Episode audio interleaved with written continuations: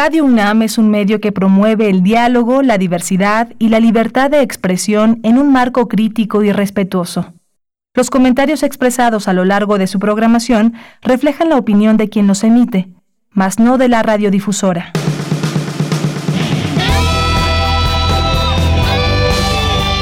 Prisma RU. Relatamos al mundo.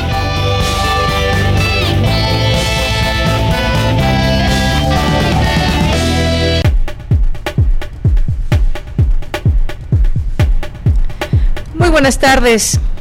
Qué bueno que ya nos acompañan. Muchas gracias por esta compañía, esta sintonía aquí en Prisma RU que se transmite en Radio UNAM de lunes a viernes de 1 a 3 de la tarde. Todos son bienvenidos, los que ya son radioescuchas habituales de este, de este programa, quienes se suman, quienes se suman a estas filas de sintonía a través del 860 de AM, 96.1 de FM.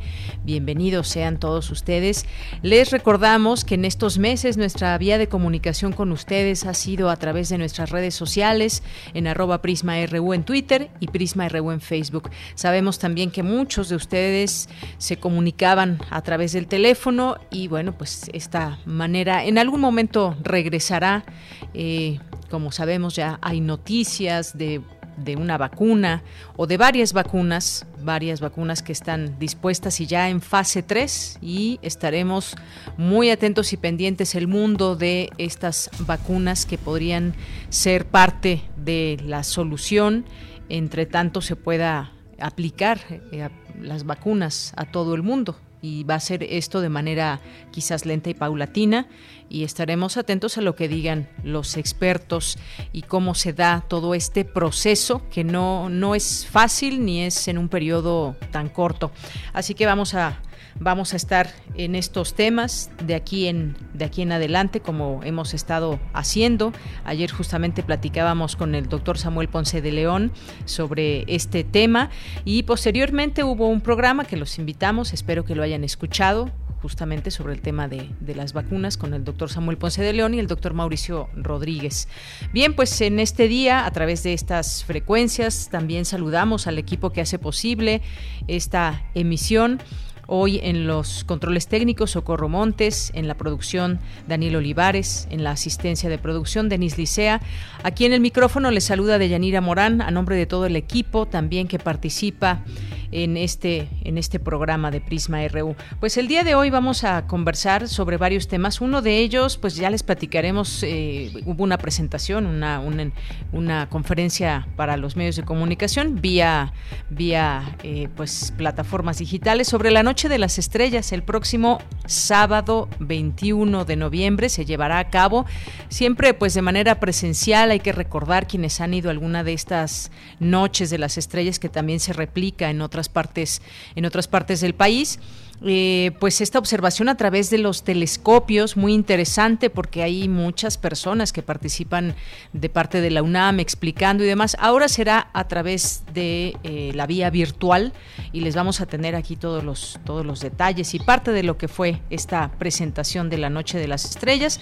Vamos a conversar también sobre otro tema que tiene que ver sobre el giro del caso Salvador Cienfuegos, ahora que se da a conocer que pues será eh, enviado a México qué sucedió, por qué se envía a México, qué negociaciones hubo con el gobierno de los Estados Unidos. Pues muy interesante este, este tema. Vamos a analizarlo, a tratar de entender por qué se da esta situación o cuáles serán las características en torno a este a esta detención en su momento en Estados Unidos y ahora pues eh, en su momento pues una carpeta también que eh, pues habrá aquí en México, hasta donde sabemos, pues no hay una orden de aprehensión contra él aquí en México. Vamos a ver qué sucede.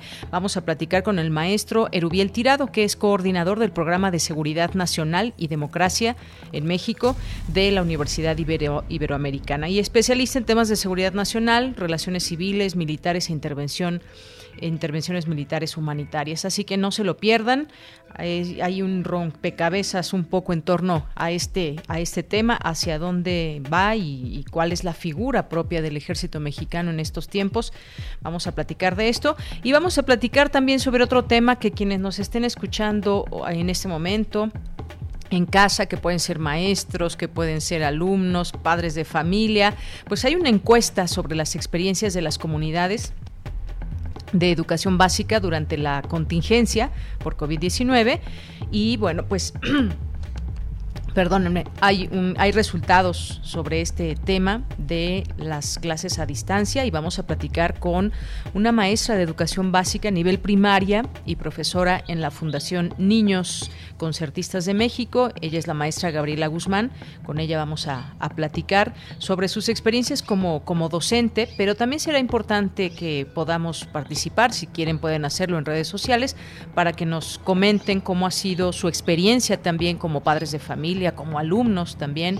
Y también vamos a tener una entrevista, eh, vamos a, comentarles sobre los esfuerzos culturales que hay. Hay un complejo también eh, que hay a través del Centro Cultural Los Pinos, el Centro Nacional de las Artes, el Teatro Soñario. Vamos a platicarles sobre este tema, mm, pues muchas áreas que han sido afectadas, entre ellas pues también la de los artistas, los artistas de teatro.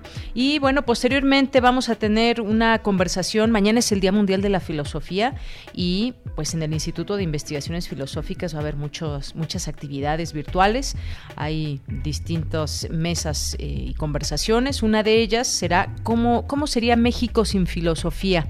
Así que vamos a platicar sobre el tema con Aurelia Valero Pie, que es doctora en Historia por el Colegio de México, autora del libro José Gauss en México, una biografía intelectual 1938-1969. Hoy es miércoles, miércoles de sustenta, miércoles de ciencia, también tendremos información de cultura nacional, internacional, eh, información universitaria, así que acompáñenos, quédese con nosotros en este día, miércoles 18 de noviembre del año 2020 y desde aquí Relatamos al mundo. Relatamos al mundo. Relatamos al mundo. Y en este miércoles, ombligo de la semana, el rector Enrique Graue encabezó la ceremonia de inauguración de las actividades conmemorativas del 90 aniversario del Instituto de Investigaciones Sociales de la UNAM. La Junta de Gobierno de la UNAM designó a Carola Isabel Evangelina García Calderón como directora de la Facultad de Ciencias Políticas y Sociales. Y les decía, hoy se llevó a cabo la conferencia de prensa de la Noche de las Estrellas. El coordinador del evento, José Franco, destacó la importancia de este esfuerzo universitario. Este evento de divulgación científica, el más importante que se realiza en el país, será de manera virtual y tendrá lugar el próximo 21 de noviembre que es el próximo sábado, y analiza Julia Carabias la relación de sostenibilidad y la pandemia de COVID-19. En temas nacionales, el gobierno de México confirmó que el general Salvador Cienfuegos regresa a México en calidad de ciudadano repatriado sin cargos criminales en Estados Unidos, pero será advertido que tiene una averiguación penal abierta en su contra para ser juzgado en su caso bajo las leyes mexicanas. La Fiscalía General de la República investiga por un supuesto enriquecimiento ilícito a Luis Serna Chávez, secretario particular de Miguel Ángel Mancera en el gobierno capitalino. El sistema de transporte colectivo publicó un acuerdo para reabrir locales comerciales ubicados dentro de las estaciones del metro que permanecían cerrados por, permanecían cerrados por la pandemia. Unas 900.000 personas han resultado afectadas por las inundaciones debido a las lluvias y al desfogue de la presa Peñitas, según estimaciones de Protección Civil del estado de Tabasco. En temas internacionales, los legisladores demócratas estadounidenses reeligieron hoy a la presidenta de la Cámara de Representantes, Nancy Pelosi, para conducir al partido en la era del próximo mandato de Joe Biden y liderar su estrecha mayoría en la Cámara Baja de ese país. Pfizer anunció que los resultados de su ensayo final de fase 3 mostraron que su vacuna contra COVID-19 tiene una efectividad del 95%.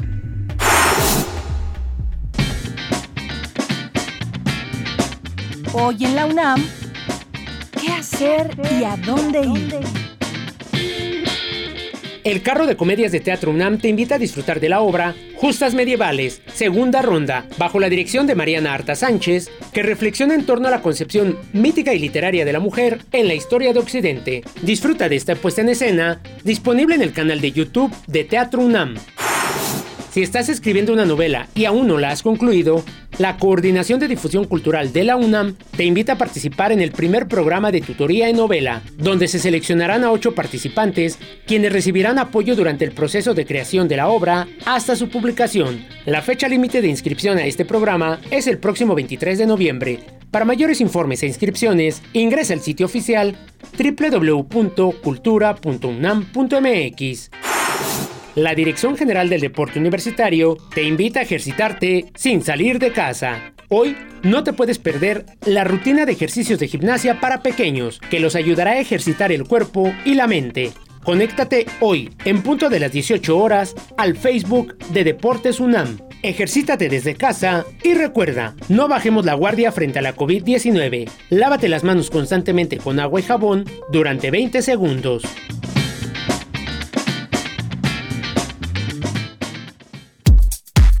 Prisma RU. Relatamos al mundo. Bien, y pues cuéntenos también cómo se ejercitan en casa, cuál ha sido su experiencia. Yo sé que no es lo mismo para muchos ejercitarse en lugares o espacios abiertos o acudir a algún gimnasio. Sin embargo, pues es también posible hacerlo desde casa. ¿Cuántos de ustedes? Cuéntenos si, si les gusta o no ejercitarse en casa, pero debemos de saber que es parte de la salud y es parte también de las posibilidades que tenemos para resguardarnos en casa y tener pues una vida lo más sana posible.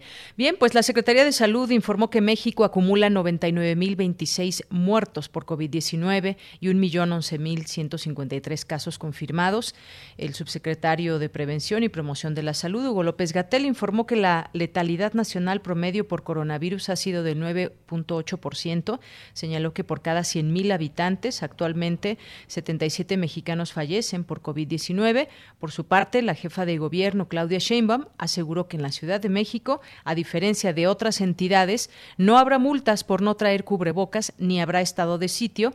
Pidió a la ciudadanía asumir la responsabilidad que les corresponde para evitar los contagios.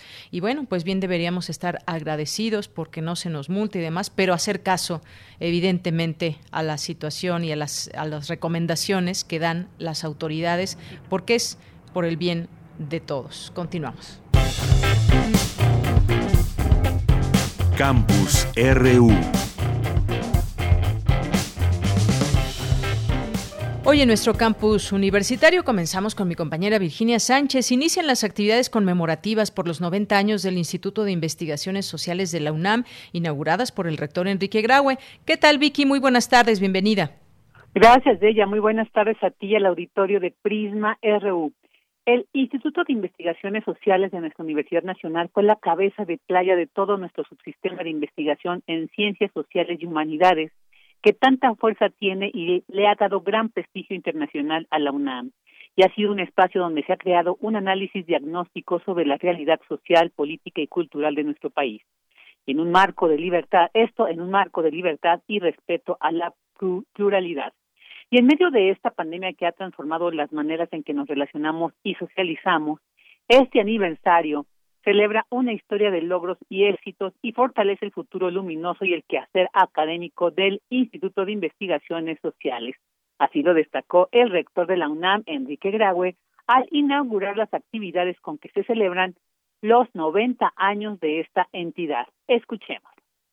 Es en estos momentos en los que el mundo parece verse detenido, el Instituto de Investigaciones Sociales es más vigente y necesario que nunca para encontrar los momentos y superar los momentos convulsos e inéditos y así poder encontrar las soluciones en todos los ámbitos del conocimiento para poder enfrentar las necesidades que el confinamiento y el distanciamiento social tendrán en todos los ámbitos de la vida humana. Es también este momento el propicio para felicitar a toda la comunidad académica que con pasión y con compromiso han dedicado sus vidas al conocimiento de la complejidad social y a proponer soluciones para la mejor convivencia.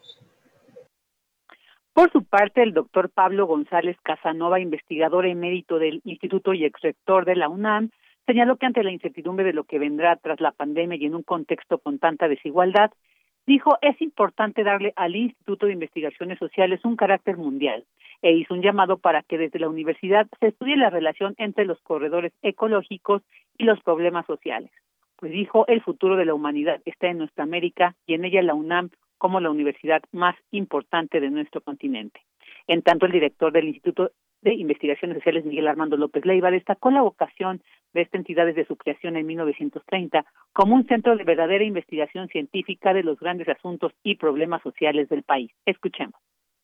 Desde su origen, la preocupación por realizar investigaciones que tuvieran impacto en las condiciones de la vida social fue fundamental. Era necesario saber con certeza de dónde venían nuestros males, se decía entonces, investigar las condiciones de ciertos aspectos oscuros y complicados de nuestra vida social, tal como se formula en sus bases constitutivas. Pero además de eso, de investigar hechos y recopilar observaciones y datos sobre ellos, se imponía la tarea de derivar de esos trabajos de investigación afirmaciones que postulen medios para corregir condiciones desventajosas, atrasadas, injustas inconvenientes. Como primer instituto creado después de que la universidad obtuviera su autonomía en mayo de 1929, no podía organizarse sin hacer eco de ese atributo para ubicarse a la par de escuelas y las facultades existentes. Lo característico de su perfil fue el sentido abarcador de los estudios que se proponía hacer, reflejado en su división organizativa interna mediante ponencias, instituciones sociales, población, instituciones económicas e instituciones jurídicas y políticas.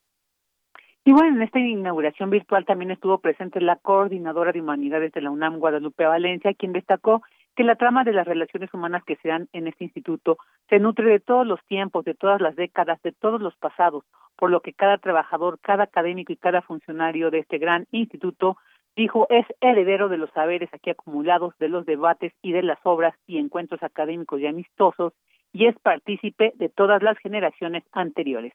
De ella, este es el reporte de lo que se escuchó en esta inauguración por los 90 años, que se celebran los 90 años del Instituto de Investigaciones Sociales de la UNAM.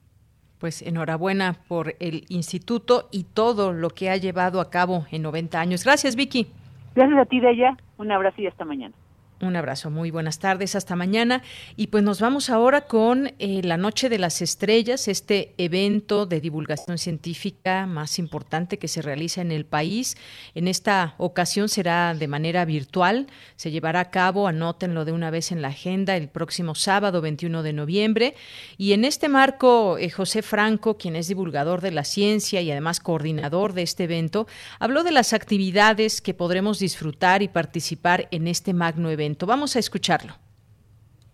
Este año eh, todos los eventos van a ser en líneas. Vamos a tener a más de 70 sedes a nivel nacional. De las 100, ciento y pico de sedes que teníamos, varias de ellas han decidido juntarse para, entre varias, pues tener un programa común y dar eh, pues mayor eh, difusión a todas las actividades que pues consideren que va a haber talleres, conferencias, arte, cultura, dinámicas interactivas con la audiencia y también observaciones remotas con telescopios que van a ser eh, difundidos en línea a través de todos los medios eh, que están a nuestro alcance. Vamos a tener dos eventos que van a ser comunes a todas las sedes. Uno eh, es eh, una obra, una obra en donde se conjunta el arte y la ciencia, que se llama Imaginando Marte Nochtitlan, que pues es una obra futurista. Y vamos a tener una conferencia magistral en donde vamos a tener a tres científicas mexicanas que han trabajado de una manera pues bastante intensa y en algunos casos pues de muchos años con el telescopio Hubble. Este evento es un evento gratuito que es en línea y va a ocurrir en todo el país. Y uno puede verificar dónde están eh, las sedes más cercanas a uno o cuáles son las ligas en las cuales uno se puede acomodar a cualquiera de todas las sedes que tenemos en la página de la Noche de las Estrellas, que está descrita ahí, que es Noche de las Estrellas, todo en una sola palabra, .org.mx. Bien, pues no se olviden de esta página el próximo, el próximo sábado para que puedan disfrutar de este evento donde participan muchas, muchas personas y pues podremos también eh, ser parte de esta Noche de las Estrellas. Hubo ahí pues eh, varios científicos en esta conferencia, entre ellos también el científico William Lee, que bueno, pues también, también eh, platicaron sobre pues lo que ha significado también este año para la ciencia, un, un año muy importante por todo lo que ha acontecido, las investigaciones científicas, su desarrollo, eh, la dependencia tecnológica también que hemos tenido y que nos ha facilitado también muchas cosas.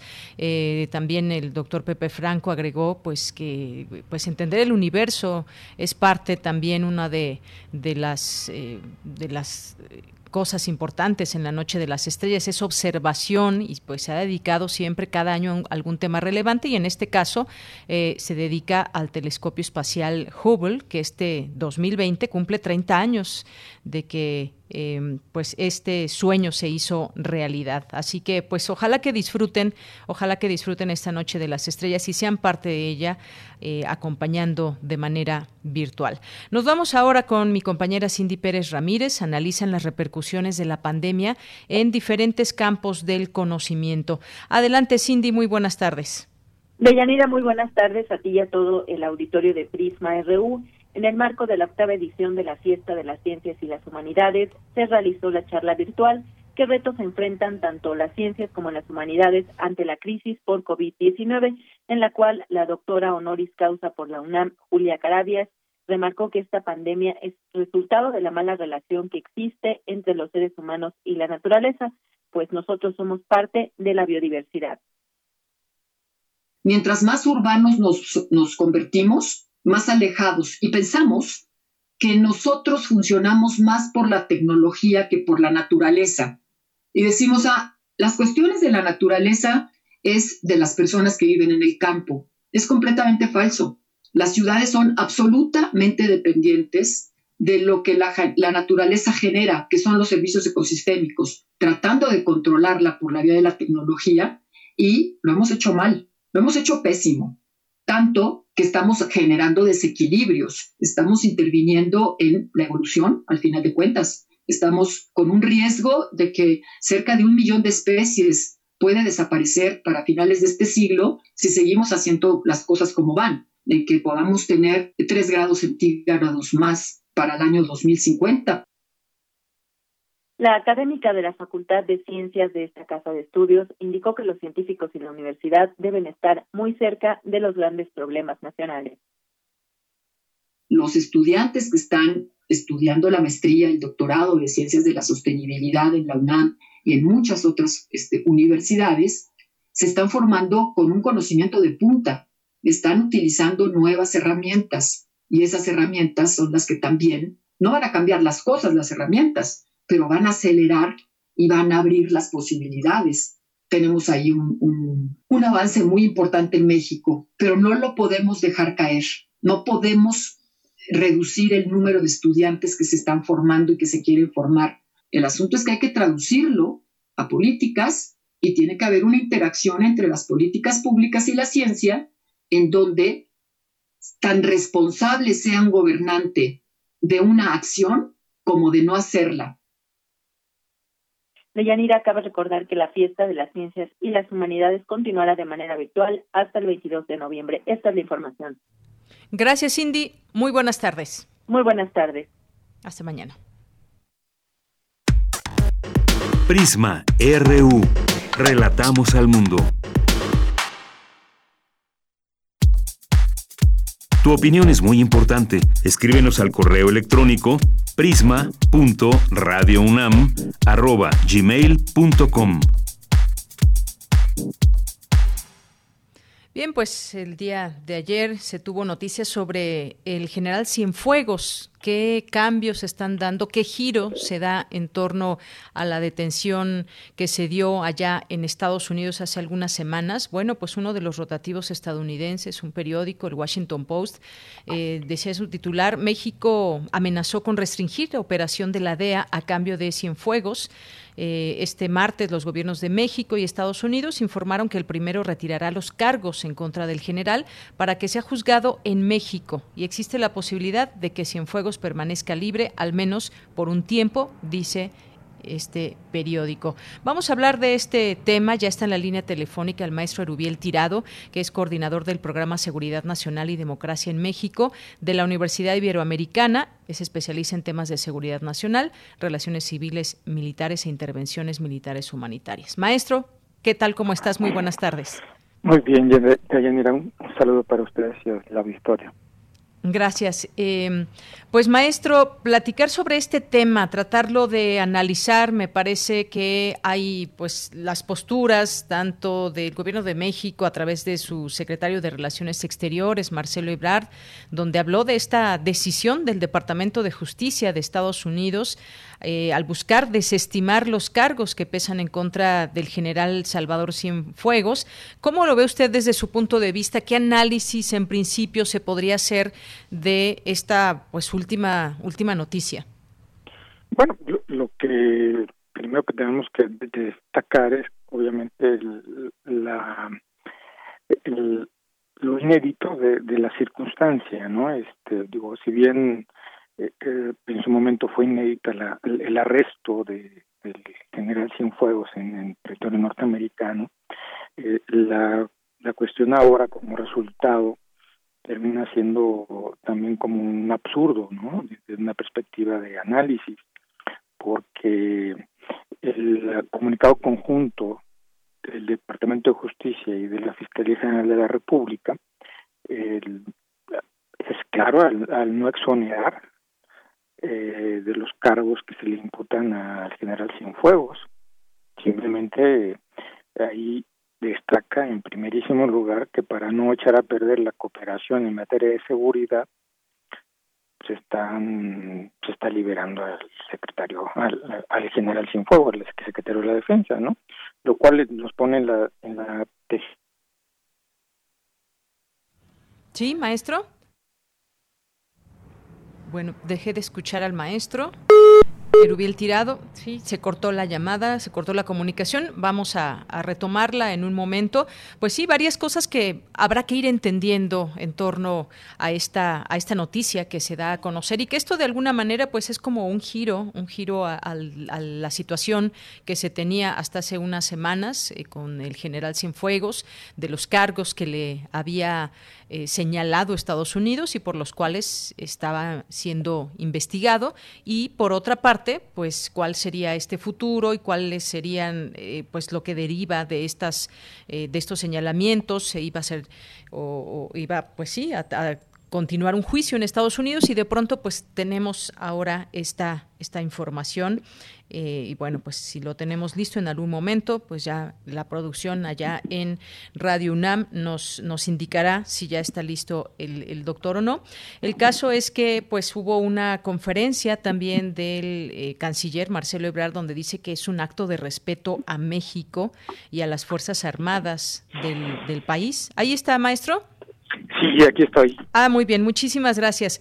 Bueno, pues adelante, nos estaba diciendo, se cortó la comunicación. Sí, precisamente estaba señalando que precisamente a partir de lo que establece o lo que señala el acuerdo conjunto o la comunicación conjunta del día de ayer del Departamento de Justicia y la Fiscalía General de la República, que eso nos lleva precisamente a, la razón principal. No es una cuestión de, que se pronuncie sobre la inocencia o culpabilidad del exsecretario y que eso en realidad da sustento a lo que ya publica el día de hoy el Washington Post, que bien estaba usted señalando hace rato, de Yanira, no, de que finalmente esto es producto más de una decisión política que de una dilucidación eh, sobre la culpabilidad o inocencia del general. Pero las acusaciones y la investigación, pues ahí están. Esa es la cuestión para mí de fondo y que ya de este lado de la frontera, del lado mexicano, pues difícilmente se va a realizar alguna investigación que, que concluya precisamente en qué grado es responsable el general Cienfuegos de este involucramiento eh, con el narcotráfico.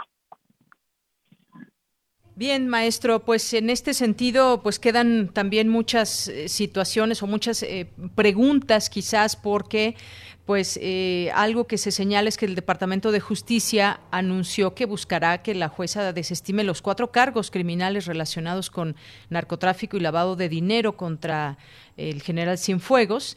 que fue detenido por la DEA, ni más ni menos. De pronto suena un poco extraordinario el que se desestimen estos eh, cargos y en México pues no exista una orden de aprehensión y hay que dar pues este seguimiento o, lo que está a la expectativa es saber cuáles serán estos cargos en todo caso en México o cuál será el tratamiento también para el general Cienfuegos. Bueno, tampoco es, no necesitamos una bola de cristal para, adivinar cuál va a ser el resultado, porque el, el gobierno de Andrés Manuel López Obrador ha dado esos indicios, ¿no? Eh, y por otro lado, bueno, también no es que esto sea extraordinario, repito, esto finalmente nos lleva a un absurdo, ¿no?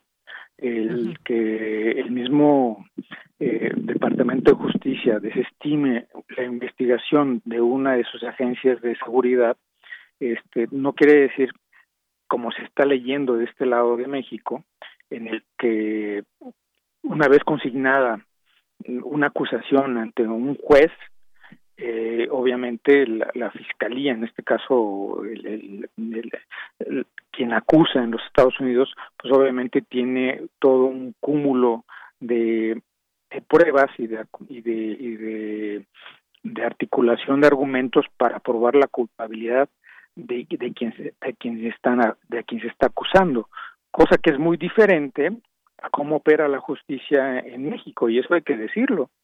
¿No? Porque el argumento que se está escuchando por parte de los voceros oficiales u oficiosos que defienden eh, al gobierno y al ejército en, este país están señalando que finalmente se están desestimando las acusaciones porque no iban a ser probadas, eh, como como sí ocurre en México, ¿no? ¿Cuántos casos de alto impacto terminan este eh, cayéndose porque la fiscalía o las entonces procuradurías, o sea, las federales o las estatales, no hacen bien su tarea ¿no? y su función. Es decir, hay, hay dos parámetros que, no se pueden medir con la misma, con el mismo rasero, ¿no? Y entonces ese argumento de defensa eh, alrededor de, de, de, la de la de las cuestiones sobre las que se acusa al, al general Cienfuegos, pues simplemente nos vamos a quedar sin saber qué. Y, repito, si es previsible, como ya se venía adelantando con la acción de la Marina, hay que recordar que de una manera este, irregular en términos legales, este, la Marina se apresuró por instrucciones del presidente López Obrador a decir que no había bases para suponer que eh, había un enriquecimiento o que el patrimonio del general Cienfuegos tuviese indicios con de, de, de ingresos este poco claros o que fuesen a provenir del, del narcotráfico que era una parte también de lo que eh, supuestamente se venía manejando con las acusaciones de la DEA no es decir ahora y hay que decirlo con todas sus letras esta es una operación de estado desde el momento en que eh, se involucra el presidente de la república involucra a la cancillería y a una fiscalía general de la república supuestamente autónoma para eh, limpiarle la cara al ejército mexicano. Bien, pues como dice usted, de pronto no es quizás que tengamos una bola de cristal o no, pero sí quedan preguntas alrededor. Usted alude que es una cuestión también muy política en todo esto, maestro, una, una situación también, una operación de Estado.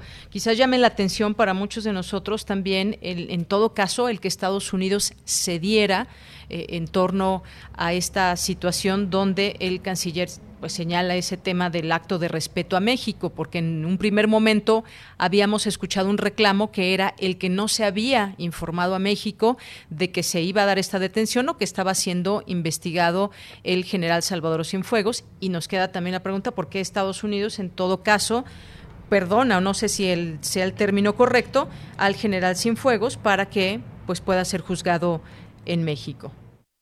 Pues sí, definitivamente, lo, que nos lleva nuevamente a reforzar la idea del absurdo de esto. Y, el corolario triste de esta situación es que eh, en, México, igual que en Estados Unidos, ahora la justicia se negocia. No es que Muy grave, la ley, maestro? Por supuesto, sí, sí, y, en realidad eh, los ciudadanos de a pie como usted, como yo, como muchos de nuestros eh, eh, que nos escuchan, pues simplemente nos vamos a quedar sin saber la verdad, ¿no? Este, es decir, independientemente de que sea muy respetable la, la palabra de, de, Ebrard o, de, o del presidente mexicano, que digan que, que no hay nada que perseguir, ¿no? Pues es decir, esa certificación política a mí en la, verdad no me, no me deja más que la sombra de la impunidad sobre una institución que debía en todo caso ser más transparente, ¿no?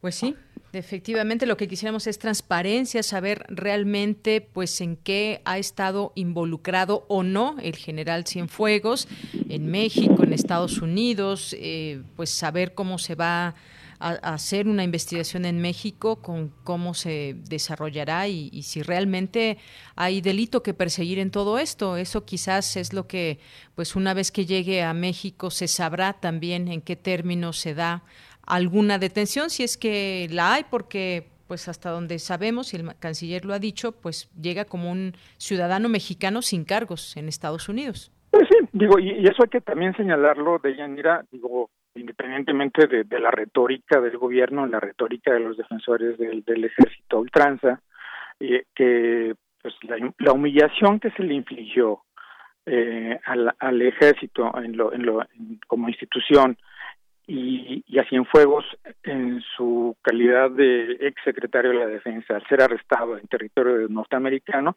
eso no se lo quita a nadie, ¿eh? eso, digo, y finalmente con, todo lo que eh, ahora están haciendo para no resarcir, simplemente dejar de impulsar la acción de las acusaciones que en su momento hizo una investigación que, tiene años en contra de Cienfuegos, este, simplemente lo dejan sin efecto, pero eso no lo no le quita, digamos, la ni la carga de la sospecha, y tampoco la humillación a la que fueron sometidos.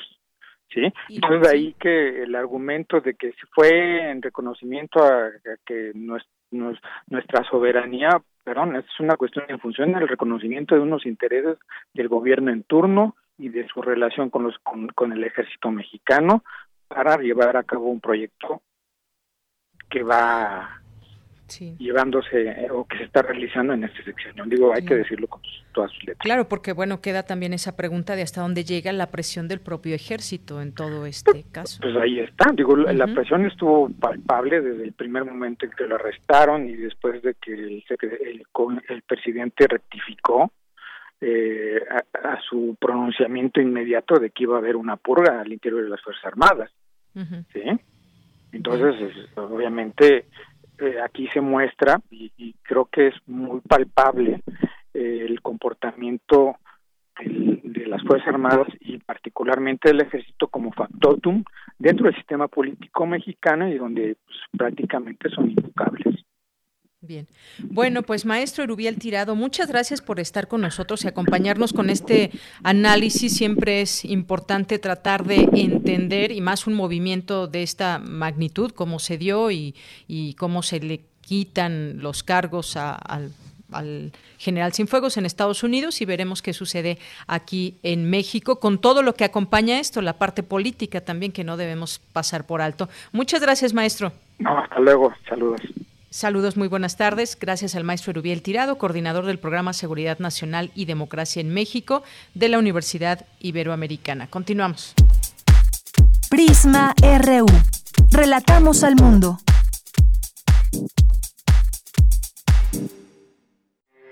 Porque tu opinión es importante, síguenos en nuestras redes sociales, en Facebook como Prisma RU y en Twitter como arroba PrismaRU. Bien, pasemos ahora a otro tema, educación y contingencia. ¿Cómo han sido estos días para todos, maestros, alumnos, padres de familia, toda esta cadena que forma parte de la educación hoy por hoy en nuestro país? La contingencia sanitaria en México, que ha tenido importantes repercusiones en el sistema educativo y en las comunidades escolares. El confinamiento en los hogares generó diversas formas de reorganización de los actores educativos para atender sus compromisos personales, familiares y laborales y darle continuidad a la educación. Hay una encuesta que arroja eh, resultados interesantes, es la eh, de parte de la Comisión Nacional para la Mejora Continua de la Educación, Mejor Edu, que llevó a cabo en junio pasado una encuesta que se dirigió a estudiantes, madres y padres de familia, maestros, directores y directoras de escuelas de educación básica en México. Y para hablar de este tema hemos invitado, ya está en la línea telefónica, Gabriela Guzmán Medina, que es maestra de educación básica, nivel primaria, y profesora de la Fundación Niños Concertistas de México. Maestra Gabriela, bienvenida, muy buenas tardes. Hola, buenas tardes, Dayanía. Buenas tardes a, la, a los radioescuchas y también a la gente que nos contacta vía internet de Prisma muy bien. Eh, maestra, pues, ¿cuál ha sido la experiencia que usted, usted nos puede eh, platicar sobre este tema de la contingencia y la educación que se está teniendo en casa? Quisiéramos decir para todos los estudiantes o los niños y niñas en edad de, eh, de, escuela, pero pues no, no es así, no está llegando de igual manera para todos. Pero ¿cuál ha sido la experiencia que usted ve que nos pueda comentar en este espacio? Bueno, tenemos dos experiencias. La, aquella que se comporta como una carga, como un agobio, como una situación de estrés administrativa eh, por parte de padres que se implica demasiado tiempo, un gasto excesivo para acceder a los recursos digitales, para acceder a las computadoras, el saldo que tienes que ponerle a tu celular, el tiempo que le tienes que dedicar para completar tareas o buscar materiales que incluso los maestros te dejan eh, ahí tenemos aquí en la fundación desde preescolar hasta secundaria. Y algunos de los comentarios de padres de familia es este, este sí nos interesa la clase ahorita pero tenemos que salir a buscar un material y eso nos pone en riesgo. Del lado de la parte de ser y les genera a los papás una un extra en la organización y la rutina porque si bien la rutina sí te genera el que tengas que organizar el tiempo en casa el tiempo de elaboración de tareas, de apoyo con los padres, pues no todos los niños lo tienen. Y esta situación de la rutina también te va a generar estrés, porque a veces es necesario salirse de la rutina y ya han sido ocho meses para los padres de familia. Por el otro lado, pues tenemos testimonios muy parecidos a los que mostró la encuesta de Minedu eh, del encierro. Al principio lo que les preguntábamos a los chicos es, ¿cómo te has sentido en estos momentos? Y los niños lo primero que nos decían, algunos casos eran aburridos y tristes porque no iban a la escuela, no salían a la calle, no podían ver a sus compañeros, a sus amigos, extrañaban a sus maestros.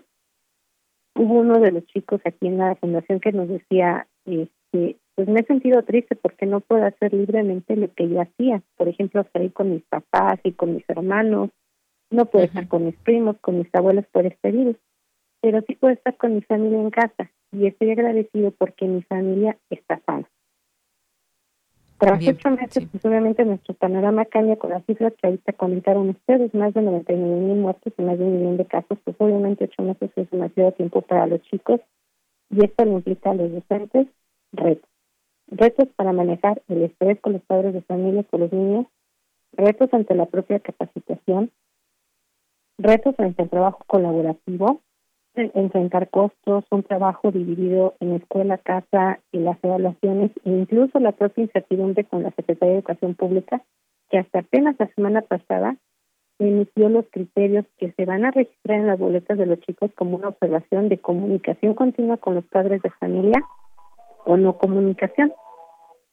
Así es, maestra. Y, y bueno, también en todo esto que usted menciona, hay que señalar y lo que falta, porque no sabemos hoy por hoy cuándo los niños van a regresar a las escuelas y esto ha generado también, eh, lo, revela esta misma encuesta, malestar emocional eh, en, pues, en el ambiente incluso de, de, casa porque se evalúan los resultados de esta experiencia educativa a distancia y pues a no, no, no a todos les ha gustado, les ha caído bien. Si nos ponemos a pensar, por ejemplo, en el acceso a computadora para realizar las tareas escolares, si son eh, más de uno, dos o tres niños, por ejemplo, cómo se da esta situación, desde los espacios para trabajar, por ejemplo, son espacios adecuados o no, eh, también pues los libros de consulta para sus tareas escolares, el acompañamiento de los padres o no, eh, decía yo, un lugar tranquilo también, una pues lo mínimo, tener un escritorio, una mesa para, para que se pueda estudiar, espacios físicos suficientes también.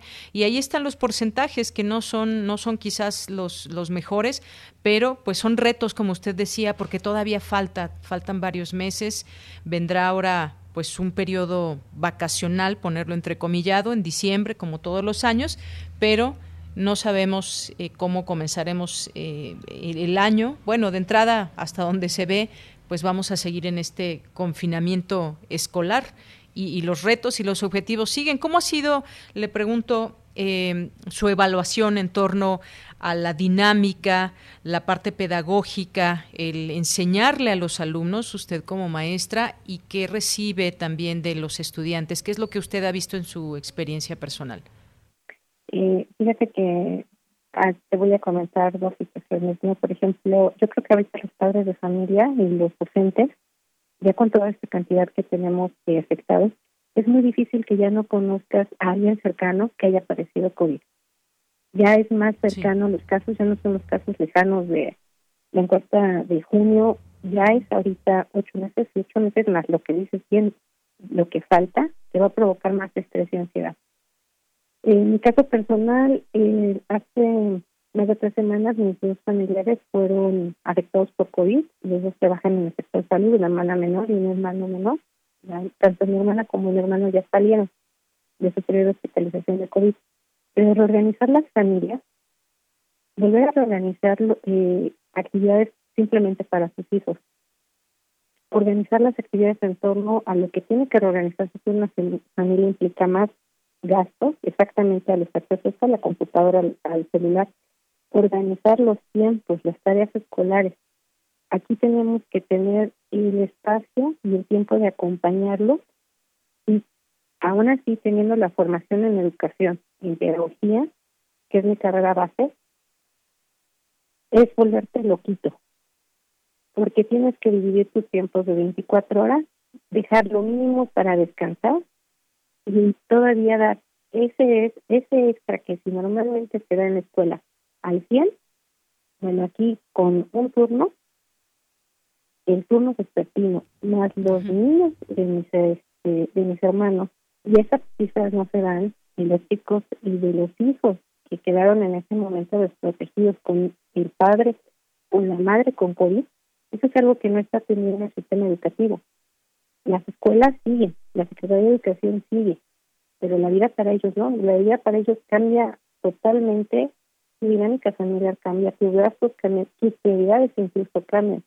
Había momentos en los que yo dejaba tareas muy simples, muy sencillitas, y después de las hospitalizaciones, y que uno de ellos quedó con una lesión en corazón, tiene pericarditis y lesiones que se está fibrosando uno de sus pulmones, y todo lo que ha sido el seguimiento con una de ellas, definitivamente ha sido muy pesado y yo la tarea educativa la tuve que dividir, tuve que apoyarme de compañeros, hacer redes de acompañamiento, redes de apoyo, quienes me pudieran estar contestando el WhatsApp, mensajes así como que super urgentes con papás, y también hablar con los padres de familia y decirles, denme oportunidad.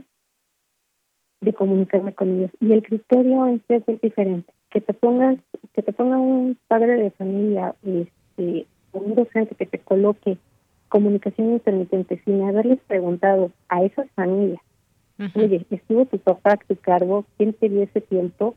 ¿O por qué no estuviste en comunicación? Creo que habla mucho de cómo está nuestro sistema educativo y cómo estamos como personas. Bien, maestra. Ese es el reto principal ponernos en el lugar del otro y implementar una estrategia que realmente no nada más abarque al niño que tiene todos los recursos o aquel niño que tenemos como ideal en un papel educativo, en una hoja de evaluación. Te vas a tener que acercar ahora como gobierno, como sociedad civil, a un reto mayúsculo, atender a todas estas familias, ese millón de casos de enfermos y esos más de 99 mil personas que se quedaron sin familia. Esa parte creo que va a ser un reto muy fuerte para toda la sociedad. Así es, será un reto importante para toda la sociedad, los niños que han quedado huérfanos, desafortunadamente. Pues maestra, yo le agradezco mucho estos minutos aquí en Prisma RU de Radio UNAM. Ojalá que en otro momento podamos seguir platicando porque esto va para largo y será importante seguir platicando. Muchísimas gracias y yo espero que sigan ustedes abriendo esta ventana para compartir experiencias de relaciones afectivas, sobre todo de confianza y de compartir esto que nos está sucediendo a todos. Un abrazo a todos, bonita tarde. Un abrazo, maestra Gabriela Guzmán Medina, eh, maestra de educación básica a nivel primaria. Muchas gracias, hasta luego. Relatamos al mundo. Relatamos al mundo. Tu opinión es muy importante. Escríbenos al correo electrónico prisma.radiounam@gmail.com. Bien, continuamos y ya está en la línea telefónica Donovan Santos de Gestión y Programación Artística del Teatro Soñario. ¿Qué tal, Donovan? Bienvenido, muy buenas tardes. Hola, muy buenas tardes. Eh, muchísimas gracias por el espacio. Bueno, ya estamos aquí para platicar un poco de la reactivación de este foro. Pues adelante, arráncate con, que, con este comentario sobre la reactivación, porque después de ocho meses de inactividad, pues el Teatro Soñario regresa, regresa con una cartelera artística y cultural nutrida. Cuéntanos, Donovan. Sí, bueno, pues te comento que el Teatro Soñario se encuentra en lo que es el oriente del Estado de México y de la Ciudad de México. Estoy hablando de Ciudad Nezahualcóyotl. Eh, muchos pensarán que cómo es posible que en esos lugares, eh, pensando un poco en centralizar siempre el arte y la cultura, pudiera haber un espacio, pero efectivamente no solamente está el Teatro Soñario, sino otros espacios que abren o están tratando de abrir sus puertas para finalmente para hacer una plataforma para los diferentes artistas de esa zona y por supuesto también de la Ciudad de México.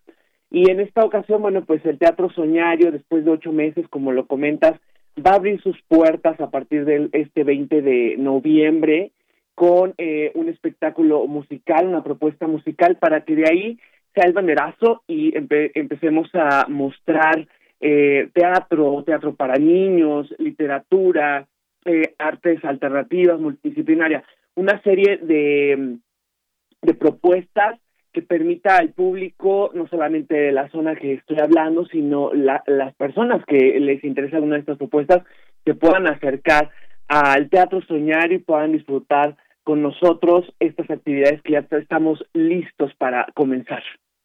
Y bueno, pues también eh, valdrá, vale la pena hablar, Donovan, también de todas estas, eh, pues eh, medidas que se tomarán y también me gustaría preguntarte si hay una posibilidad también de seguirlos a través de sus redes sociales o el trabajo que puedan estar haciendo también, no sé si lo hagan también de manera virtual.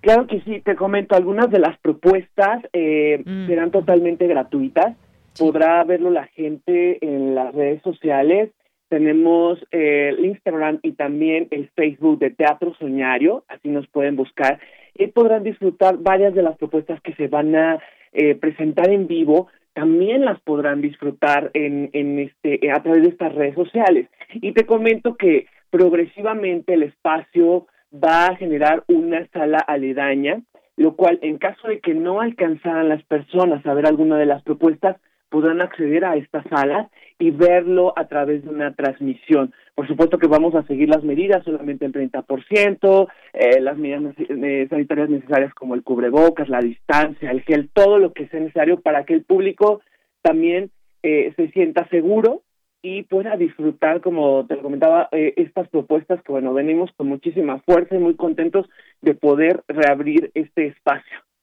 Claro, bien lo dice, sentirse seguro en todo este tema es algo muy importante y bueno, pues hay que señalarlo también, Donovan, que pues eh, ha sido apoyado ese teatro soñario por la convocatoria eh, de reactivación de espacios escénicos independientes que emitió la Secretaría de Cultura a través del Complejo Cultural Los Pinos y el Centro Nacional de las Artes.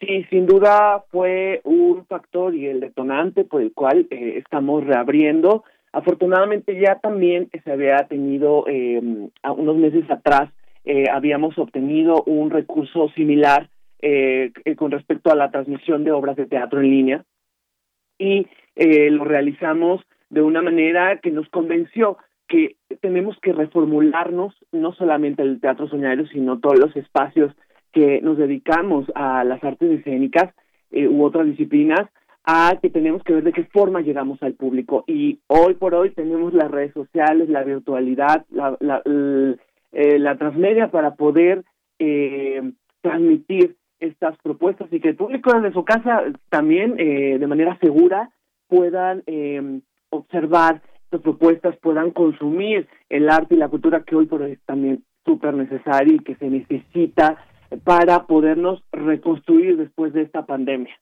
Claro, todo va a contar para podernos reconstruir después de todo esto. Nos hemos alejado de esos espacios de, de teatro, por ejemplo, los niños, cuántas cosas, eh, todo, todo, todo estos espacios que han quedado cerrados, pero no sin eh, toda la gente que está ligada, pues ha seguido haciendo proyectos y trabajando y demás. Para despedirnos, Donovan, pues repítenos, por favor, las redes sociales, la página a través de la cual nos podamos contactar con Teatro Soñario pueden escribirnos eh, o también ahí contactarnos a través de eh, la fanpage en Facebook Teatro Soñario o en Instagram eh, Teatro Soñario igual, nos pueden encontrar y ahí van a ver todas las actividades que arrancamos a partir de este 20 de noviembre y hasta marzo. Será una cartelera muy nutrida, fines de semana, viernes, sábados y domingos y tenemos para todo público. Así que por favor visítenos y consulten la cartelera.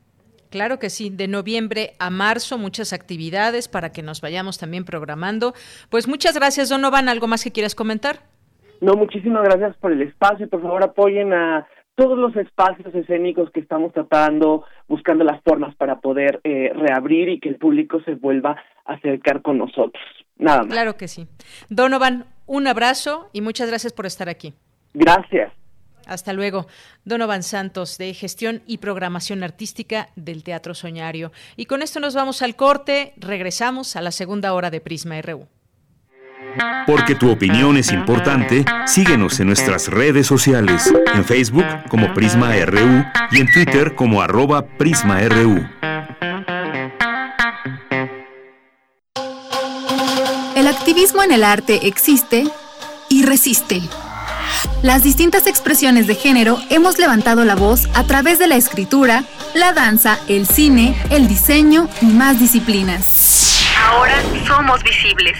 El sistema no puede negarnos. La Cátedra Rosario Castellanos de Arte y Género te invita a la toma feminista del Chopo, Artes y Activismo en Latinoamérica.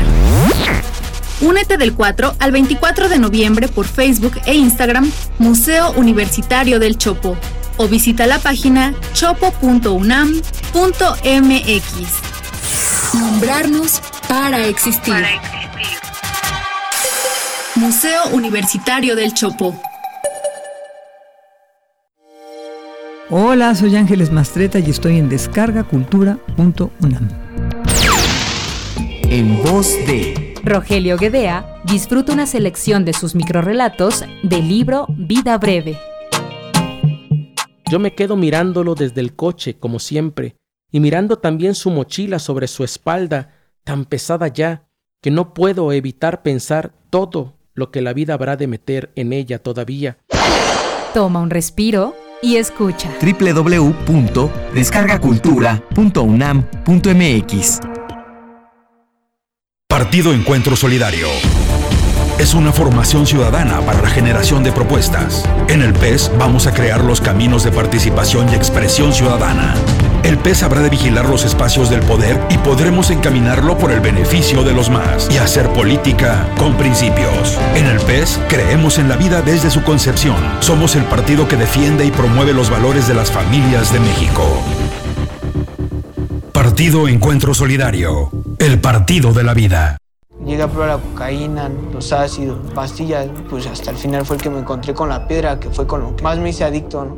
A los 17 empecé a consumir ya fuertemente y fue donde empezó a ir en picada toda mi vida. Lo anexábamos. Se lo llevaba pues a la fuerza, ¿no? Lo tenían que someter. Él tiene temor de regresar a la casa para no recaer. Esto es un martirio que a nadie se le desea en verdad. El mundo de las drogas no es un lugar feliz. Busca la línea de la vida. 800-911-2000. Este es el sitio donde se intersecta toda la música.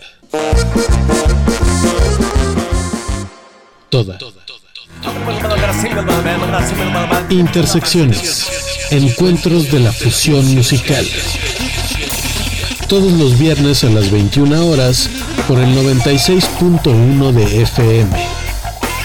Radio UNAM. Experiencia sonora.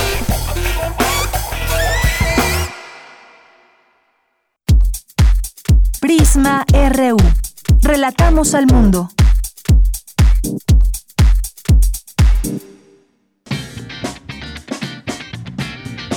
Mañana en la UNAM, ¿qué hacer y a dónde ir? El taller coreográfico de la UNAM nos comparte tutoriales de acondicionamiento físico en su canal de YouTube, como la rutina del bailarín Ángel Rueda, que te ayudará a ejercitarte durante este confinamiento social.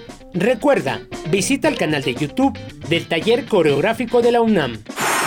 En el marco de la Fiesta de las Ciencias y las Humanidades, se llevará a cabo el conversatorio Discapacidad, Accesibilidad y Tecnología, retos frente a la COVID-19, con la participación de la maestra en Historia del Arte, Celia Facio Salazar, y la maestra en Ingeniería, Arcelia Bernal Díaz, quienes analizarán los retos, experiencias y propuestas sobre la inclusión de personas con discapacidad en tiempos de COVID. No te pierdas este conversatorio que se llevará a cabo mañana 19 de noviembre en punto de las 11 horas a través de la cuenta oficial de Facebook del Museo de la Luz.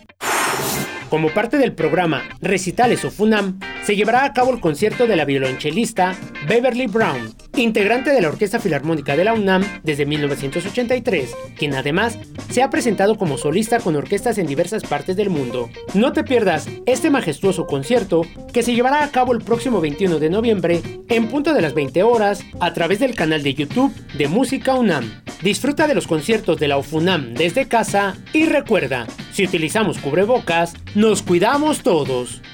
Para Prisma RU, Daniel Olivares Aranda.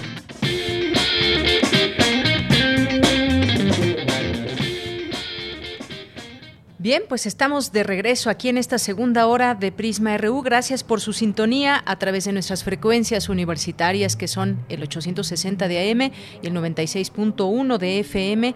Gracias por estar con nosotros también a través de nuestra página de internet vía streaming en www radio.unam.mx y gracias a todas las personas que se comunican con nosotros diariamente, quienes están encendiendo su radio en este momento, ya sea que nos acompañen en el carro, en la casa, en la oficina, donde sea, muchos, muchos saludos, gracias por esa, eh, por prestarnos su atención en este espacio de Prisma RU que se transmite en Radio UNAM. Y muchas gracias a quienes aquí en Facebook también se comunican, como Víctor, que nos dice, muy buenas tardes, estimada Deyanira, ¿existe filosofía en México? Bueno, tal vez la filosofía de la delincuencia, de la corrupción, de la gandalla, etcétera, etcétera. Bueno, pues vamos a platicar en un momento más justamente la función de la filosofía en un momento más. Víctor, gracias por tu comentario, al igual que Liliana Rodríguez, que nos dice feliz de escucharle como, como todas las tardes. Saludos sonoros a todo el equipo de Prisma RU. Excelente miércoles para todo el equipo. Gracias Liliana, muchas gracias por escucharnos.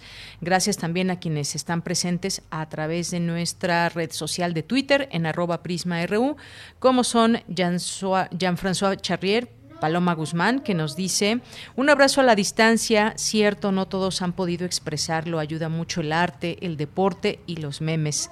Saludos, pues saludos Paloma G. Guzmán, gracias por participar. Sí, pues todo todo abona, todo lo que las actividades que se puedan hacer en casa, hemos quizás cambiado muchos de nosotros, pues nuestras formas de organizar el tiempo, la estancia eh, en casa, la convivencia a veces 24 horas con los miembros de la familia, que a veces no es tan, tan fácil, pero hay que, hay que tratar de organizarnos y es un gran reto también todo eso.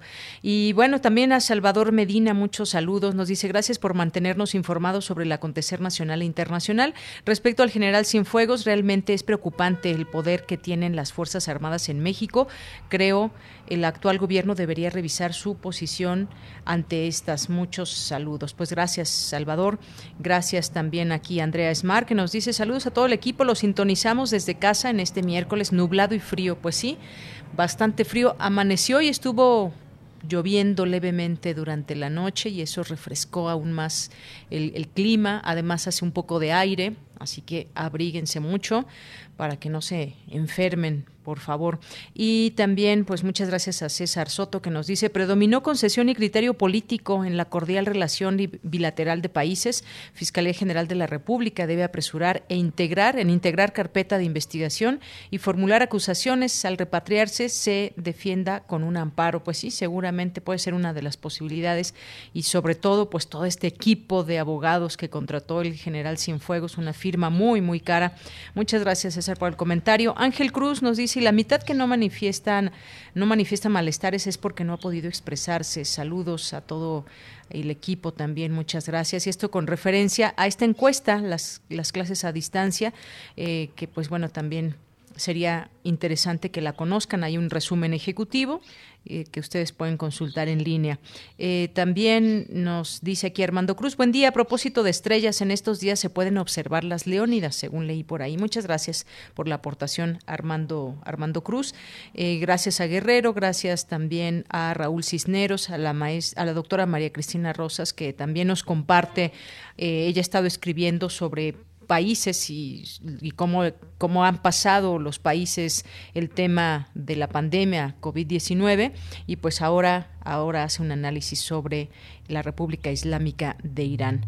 Eh, muchas gracias también a nuestros amigos de Derecho Corporativo, Esteban Rodríguez, a David Castillo Pérez, Mari Carmen Ambrís, muchas gracias, a Rufina, Giovanni García, eh, también Jesús Pimentel, muchas gracias, a Abimael Hernández, Infoescolaris, Lu, eh, y bueno, pues Gracias a todos ustedes presentes, Eduardo Rodríguez. Estamos atentos aquí a las redes sociales para seguir eh, leyéndolos y gracias que nos compartan aquí información. Antonio Valdés también, Rosario Martínez nos dice, es muy triste que los niños por esta pandemia estarán aún más solos y faltos de convivencia con otros seres humanos.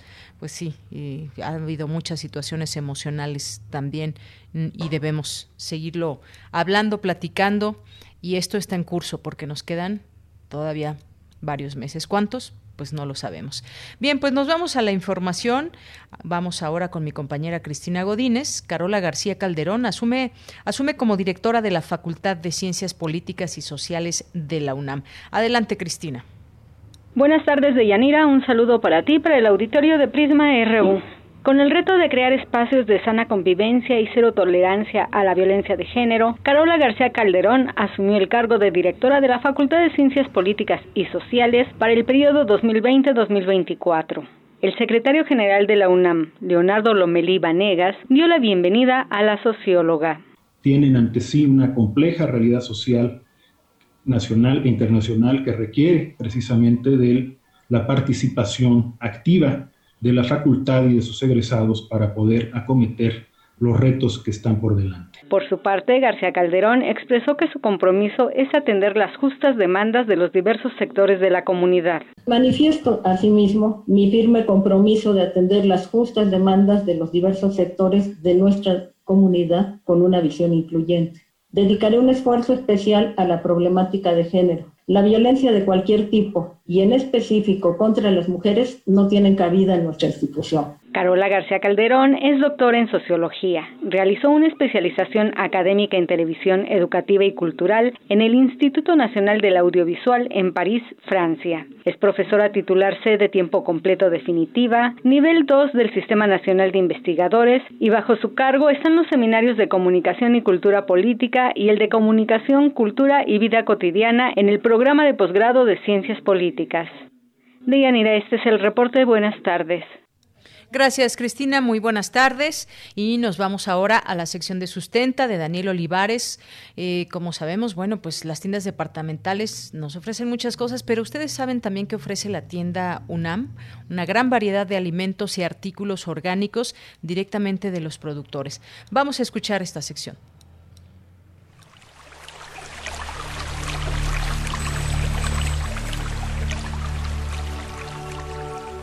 Sustenta. Sustenta. Innovación universitaria en pro del medio ambiente.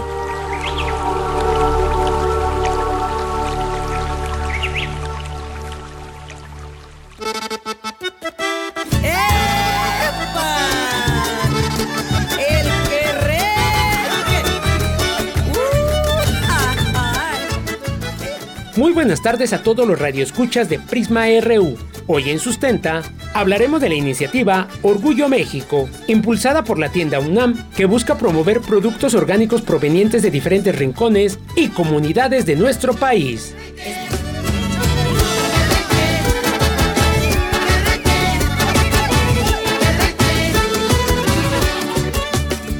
El proyecto Orgullo México comenzó en el año 2018 con la exposición temporal Producir y Conservar, Comunidades Sustentables, realizada en el Universum Museo de las Ciencias, en colaboración con la Comisión Nacional para el Conocimiento y Uso de la Biodiversidad, CONABIO, y como parte del proyecto Sistemas Productivos Sostenibles y Biodiversidad. Para noviembre de 2019, la idea de llevar productos orgánicos al alcance de los consumidores se materializó gracias a un acuerdo con la Dirección de Operaciones de la tienda UNAM que permitía establecer una isla con productos sustentables de cooperativas y empresas comunitarias. Al respecto nos habla el maestro en Desarrollo Rural, Francisco Abardía Amoros, coordinador general de la Iniciativa Comercial de Comunidades Sustentables, Obvio. Fue un gran encuentro entre estas cooperativas de comercio justo, de producción orgánica, de producción amigable con la biodiversidad, con la Universidad Nacional. Ese fue un encuentro que fue muy creativo porque le abrió a los ojos a estas eh, organizaciones de pequeños productores de lo que la Universidad Nacional representa en nuestro país. Este movimiento y ese encuentro de hace dos años nos llevó casi de manera natural al acuerdo con la tienda UNAM.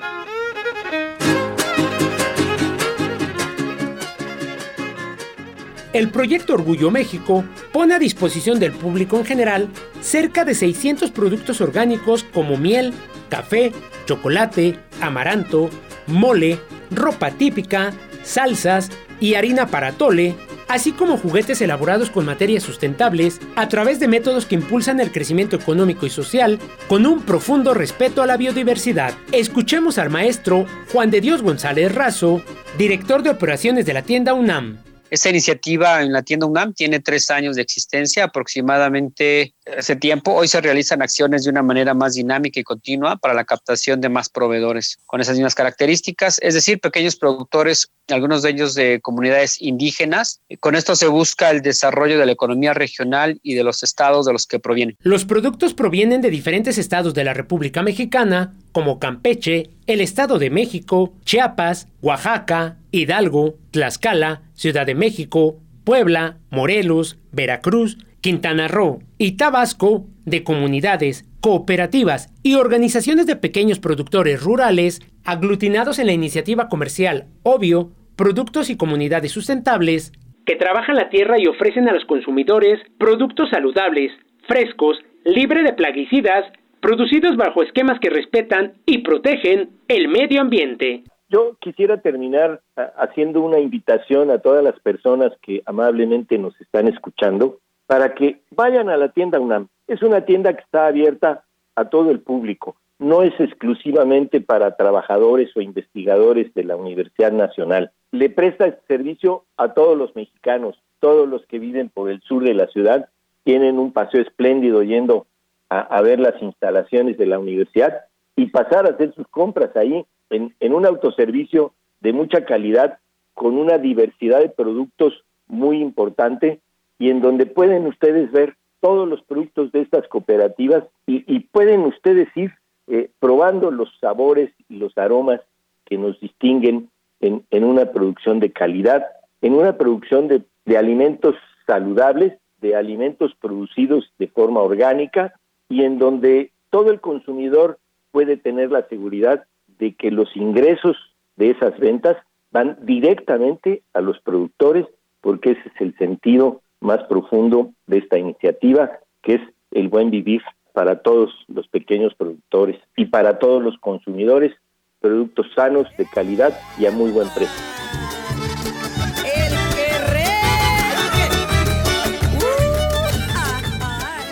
La tienda UNAM se ubica a un costado del Metro Universidad y su horario es de lunes a domingo de 9 a 20 horas, los 365 días del año y la atención es al público en general. Si tienes alguna duda, aclaración o comentario, puedes enviarlo a las redes sociales de Prisma RU o directamente en mi Twitter personal. Me encuentras como arroba Daniel Medios TV. Para Radio UNAM, Daniel Olivares Aranda. Y el aguardiente, ¿cuál es el mejor licor? ¿Cuál es el mejor licor? Del whisky y el aguardiente. Yo digo que el aguardiente, porque es emborrachador emborracha al presidente, también al gobernador.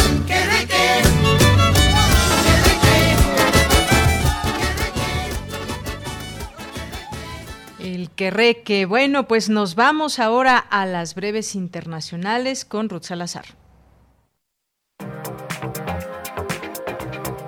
Internacional RU. Se trata de un mito. No existen pruebas significativas de que el coronavirus se ha propagado a través del comercio de alimentos y tales reportes deben ser minimizados, pidió Máximo Torero Cuyén, economista jefe de la Organización de Naciones Unidas para la Alimentación y la Agricultura. Casi la mitad de los 4 millones de nuevos contagios por coronavirus en el mundo durante la semana pasada fueron registrados en Europa, lo que agrava la crisis sanitaria en el continente, que vive una segunda ola de casos de COVID-19, donde algunos de sus países han decidido aplicar restricciones estrictas para frenar el alza. España autorizó el inicio de la última fase del ensayo clínico de una vacuna en dos dosis contra el COVID-19 del grupo estadounidense Johnson ⁇ Johnson, que también se llevará a cabo en otros ocho países. El primer ministro armenio Nikol Pashinyan descartó este miércoles la creación de un gobierno de unidad nacional, tal y como exige la oposición en medio de la crisis surgida en el país tras la firma de un acuerdo de paz sobre el disputado enclave de Nagorno-Karabaj entre Armenia y Azerbaiyán bajo la mediación de Rusia. La Cámara de Diputados de Argentina aprobó y derivó al Senado un polémico proyecto con el que el gobierno de Alberto Fernández busca que las personas que cuentan con grandes fortunas hagan un aporte solidario extraordinario que ayude a afrontar las consecuencias de la pandemia y sacar al país sudamericano de la crisis. El huracán Giota llegó este miércoles a El Salvador y poco después se degradó a una depresión tropical, tras sumar al menos 10 muertos en su camino y provocar daños importantes en Nicaragua, donde miles de personas quedaron incomunicadas y sin agua ni luz la campaña del presidente de Estados Unidos, Donald Trump, presentó una nueva queja por supuestas irregularidades sustanciales y fraude en las elecciones en el estado de Nevada, mientras que anoche sufrió un nuevo revés en Pensilvania, donde el Supremo Estatal revirtió un fallo que le favorecía de un tribunal inferior.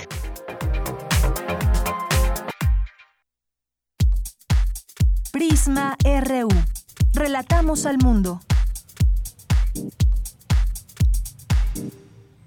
Dos de la tarde con 22 minutos. Mañana es el Día Mundial de la Filosofía y por esta razón el Instituto de Investigaciones Filosóficas de la UNAM llevará a cabo una serie de actividades en vivo que vamos a poder seguir y entre ellas pues está una, mesa donde participará la eh, doctora Aurelia Valero Pie, que ya está en la línea telefónica, que es doctora en Historia por el Colegio de México, es autora del libro José Gauss en México, una biografía intelectual, 1938-1969.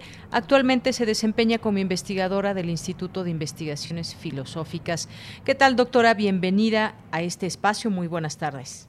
Muy buenas tardes, Deyanira. Qué gusto estar contigo esta tarde y muchas gracias por la oportunidad de compartir con contigo y con tu público algunos pormenores sobre el Día Mundial de la Filosofía que se, que se celebra mañana. Claro que sí. Bueno, pues en principio a mí me gustaría que nos invitara a esta mesa donde usted va a participar. ¿Cómo sería México sin filosofía? Eh, me gustaría que empezáramos con, con esto porque además va a haber muchas actividades que me gustaría que también nos platicara. Pero en principio, pues platíquenos de esta, un poco de esta mesa donde, donde usted va a participar. Es una iniciativa que surge de la Coordinación de Humanidades y justamente nos convocaron para intentar responder a la pregunta cómo sería México sin filosofía. Eh, sin filosofía. En esta mesa vamos a participar este, la coordinadora de Humanidades, la doctora Guadalupe Valencia, el doctor Guillermo Hurtado, también del Instituto de Investigaciones Filosóficas, y yo. Y lo que se nos propone es un ejercicio que se llama contrafactual, es decir, responder esas preguntas de cómo sería si, ¿no? ¿Qué hubiera pasado si? Y eso nos permite valorar cuál es el peso específico de la filosofía. Entonces, vamos a comentar cuestiones eh, directamente ligadas con la historia de la filosofía de México, preguntarnos, por ejemplo, cómo sería la educación en México si no hubiera habido un Gabino Barreda? ¿Cómo hubiera sido una Universidad Nacional o una Secretaría de Educación sin José Vasconcelos? ¿Cómo hubiera sido el movimiento obrero sin una figura como la de Vicente Lombardo Toledano? Este, es evidente que no, no, estos filósofos no son condición de estas instituciones y sin embargo le imprimieron un sello específico y eso creo que tiene que ver con el propio valor de la filosofía para orientar nuestra la vida nacional del país eh, por un camino humanista este atento digamos a las particularidades de su pasado y con un deseo explícito de orientar eh, la vida nacional eh, hacia una mayor armonía digamos no eso al menos fue en cierto momento de su tiempo y creo que también con eso está ligada la iniciativa de la UNESCO de quien viene esta idea perdón Sí, sí, doctora, le escucho. Este, de, la UNESCO nos decía. Exactamente, porque el Día Mundial de la Filosofía en realidad no corresponde a una fecha específica en el sentido de eh, de conmemorar eh, ciertos acontecimientos del pasado, sino que hace algunos años se decidió que el tercer jueves de cada mes, de cada mes de noviembre, eh, se conmemoraría. Y esto forma parte del el tipo de iniciativas de la UNESCO desde su fundación. Recuérdese que en, eh, cuando se crea, estamos saliendo apenas de la Segunda Guerra Mundial y el principal interés es orientar el mundo hacia un mayor respeto, tolerancia este, entre las razones, una mayor comprensión entre los pueblos. Y en ese contexto la filosofía parecía como el principal aliado de eh, lo que eran los grandes retos del momento. En cierto sentido, esos retos permanecen vigentes. Estamos viviendo una época de, pues, de, mucha polarización eh, y ahí también es donde la eh, filosofía debe y puede aportar sus herramientas críticas de cuestionamiento y también de eh, armonización del diálogo para eh, pues llevar adelante hacia un proyecto nacional. Así es, orientar al mundo, como usted bien dice, y pues además atender al desarrollo del pensamiento humano. Cuando hablamos de filosofía, de cuántos grandes pensadores hablamos, de sus ideas y cómo se han desarrollado y cómo también las traemos a, la actualidad, cómo las entendemos, cómo se aplican estos eh, pensamientos, estas eh, hipótesis y todo lo que, lo que tiene que ver eh, con la filosofía, pues un tanto una necesidad quizás de una racionalidad que nos permita como seres humanos comprender el mundo, eh, hacia dónde lo queremos llevar y qué lugar ocupamos también como individuos en él, doctora. De ahí yo creo que eh, tocas un punto muy importante y es que eh, es muy importante que la filosofía que se practica en la en la universidad, en las aulas y en los institutos se acerque nuevamente a eh, digamos eh, que esté presente en las conversaciones del día a día de, nuestra sociedad. Creo que hay que intentar franquear esa brecha que se ha ido ampliando conforme también se ha desarrollado esta especialización en cada en todas las disciplinas para poner de relieve esta eh, esta necesidad la filosofía por una parte es algo que nos es consustancial digamos es eh, tiene su origen etimológico en esta capacidad de admiración no y se expresa en nuestra voluntad por conocer al otro no y incluso a nosotros mismos cuando eh, nos distanciamos en cierta manera e intentamos este cuestionarnos no vernos este con ojos de descreimiento. Entonces la la filosofía tiene esa facultad de eh, no dejarse eh, sostener en opiniones sino en ligarse directamente a juicios razonados. Y eso es lo que parte de lo que necesitamos. Entonces no se trata de que la filosofía se encuentre necesariamente en el lado en el lado de lo eh, eh, siempre digamos no de los vencedores de la historia o de las víctimas de la historia. El filósofo es falible y sin embargo lo que hace es poner estos instrumentos de frente para eh, favorecer eso, ese diálogo ese diálogo siempre tan tan necesario Claro, siempre necesario y sobre todo, como usted bien dice, un, mundo donde de pronto nos sentimos divididos o en, los países también, siempre pues eh, analizar las bases conceptuales, principios o valores que hay en los distintos representantes de la, de la filosofía, siempre es importante, sobre todo también cuando queremos hablar o cuando se habla de la paz mundial, por ejemplo, o de términos como la democracia, los derechos humanos, la justicia y la o la igualdad, pues también traemos a colación pues justamente el pensamiento de distintas personas que pues nos, nos permiten entender también eh, pues a esos ese pensamiento que se ha desarrollado y, bueno pues si nos ponemos a hablar de en cuanto a representantes pues no acabaríamos hay una larga lista pero siempre es tratar de desglosar esas esas ideas y hacia, hacia dónde nos llevan. De pronto mucho se dice a ver pues vamos a filosofar qué significa esto y sobre todo también plantearnos qué haríamos sin la filosofía en un país por ejemplo como México como cómo lo imaginamos y creo que va a ser parte también de esta de esta mesa en la que usted va va a participar, doctora. Así es, creo que uno de los grandes peligros que que se afronta y no solo México, sino el mundo entero, es en pretender oír eh, que, que la filosofía es, es irrelevante, ¿no? Como si fuera, eh, pues, una labor quizás ociosa, ¿no? completamente desconectada con el con el mundo circundante, cuando en realidad forma parte justamente de lo que significa ser humano y lo que nos permite además relacionarnos con el otro.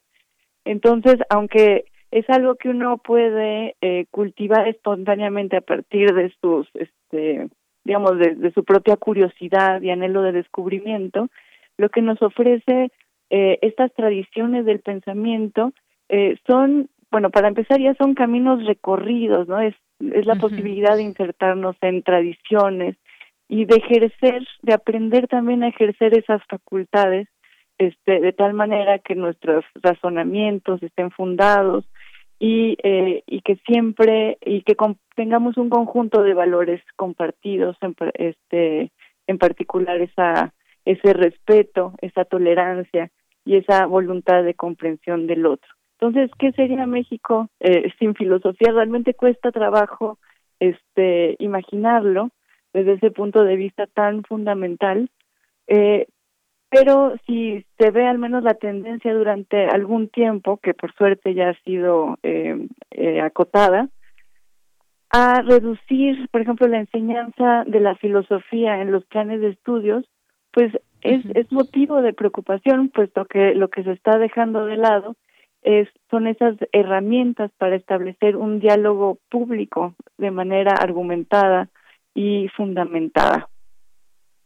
Efectivamente, pues bueno, va a ser parte de esta reflexión, va a haber distintas actividades y sobre todo, pues también me parece importante que a través de ustedes que han eh, estudiado y han sido parte de este estudio que se les da también a las, a las nuevas generaciones de filósofos que se están formando desde nuestra universidad y podemos pensar quizás en algunos nombres.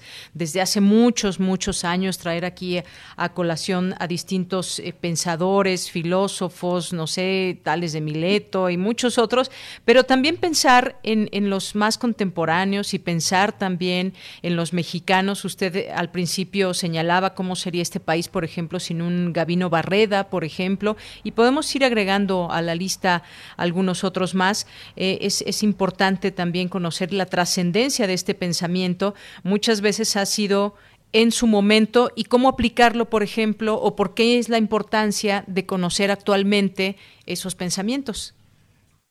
sí, hace mucha falta este mirar hacia atrás y no solo porque nosotros somos producto directo o indirecto de esas de esas trayectorias, eh, sino porque realmente eh, hay ciertos modelos que nosotros podemos hacer propios ¿no? Hay, hay algunas situaciones estructurales que ya han sido reflexionadas y, en donde nosotros podemos encontrar eh, herramientas conceptuales de, de gran valor o incluso problemas que no podemos considerar en eh, ningún momento eh, superadas.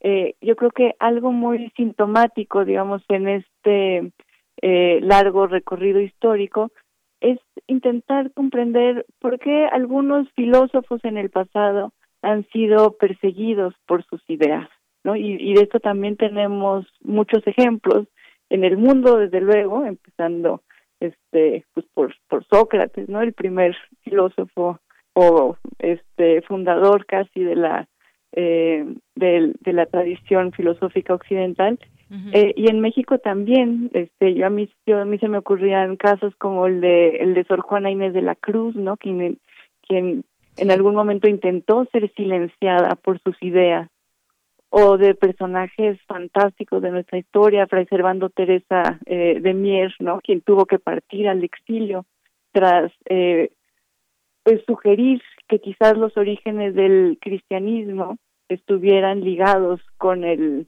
eh, con la propia tradición o religión azteca. Eh, y mm, yo creo que, digo, y esos ejemplos los podría multiplicar. Ha habido muchos filósofos que han tenido que partir al exilio por eh, defender cierto grupo de ideas. Yo creo que en el fondo lo que esto demuestra es que la filosofía, al cuestionar, al cuestionar aquello que damos por sentado sin haberlo reflexionado previamente, eh, difumina las certezas y se convierte o puede llegar a convertirse al menos tiene ese potencial eh, de en este pues en un en un factor de de eh, no solo de cuestionamiento sino incluso pues de transgresión del poder constituido. Entonces a veces la filosofía eh, por ese mismo gesto insisto no de de, transgredir de cuestionar pues se convierte en un reto a distintas formas incluso que podríamos llamar autoritarias, ¿no? Se trata del autoritarismo del pensamiento, por ejemplo, o del autoritarismo de las creencias, del autoritarismo estatal. Entonces, vemos este por qué un, un México sin filosofía, un mundo sin filosofía, eh, quedaría privado, digamos, de este, de este potencial transformador. Así es. Bueno, pues debemos saber que la filosofía nos aporta estas herramientas del pensamiento, pensamiento crítico también que nos ayudan a cuestionar muchas veces eh, la autoridad, por ejemplo, pero cómo hacerlo y todo esto que nos menciona, que seguramente pues encontraremos también dentro de estas actividades del Instituto de Investigaciones Filosóficas que va a realizar por el Día Mundial de la, de la Filosofía. Ya nos daba usted algunos nombres y, y bueno, pues finalmente este tema de cuestionar pero hay que saber cómo cuestionar, cómo, por dónde, por qué cuestionar y por qué esto es eh, una alternativa. Pues doctora, muchas gracias por haber estado con nosotros aquí en Prisma RU de Radio UNAM. Muchas gracias y pues díganos cuándo, la podemos escuchar en esta mesa de cómo sería México sin filosofía, a través de, de qué canal y qué hora. Deyanira, te agradezco muchísimo este espacio Mañana esta mesa sobre cómo sería México sin filosofía se va a transmitir por las redes de, de la Coordinación de Humanidades de la, de la UNAM. La mesa está en concreto es a las 11 de la, de la mañana. Este y se puede, bueno, se puede seguir por por Facebook, por YouTube, pero además en la tarde va a haber otra mesa, esta, esta es a las 4, este, sobre el tema filosofía, maternidad y paternidad. En ella participan también investigadores del Instituto de Investigaciones Filosóficas, eh, son Juan Espíndola Claudia, y Claudia Lorena García Aguilar. Ellos van a estar a las cuatro. Muy bien. Bueno, pues también les dejamos las redes sociales, el Twitter de el instituto que es arroba unam-iifs. Pues doctora, muchas gracias. Le mando un abrazo. Ay, para, para ti también. Muy buen día. Muy buen día, gracias. Gracias, doctora Aurelia Valero Pie, doctora en Historia por el Colegio de México, autora del libro José Gaos, y bueno, pues estas invitaciones que nos tiene con motivo del Día Mundial de la Filosofía. Continuamos. Relatamos al mundo. Relatamos al mundo. Porque tu opinión es importante, síguenos en nuestras redes sociales, en Facebook como Prisma RU y en Twitter como arroba PrismaRU. Bien, pues continuamos ahora y nos vamos a la sección de Dulce Conciencia.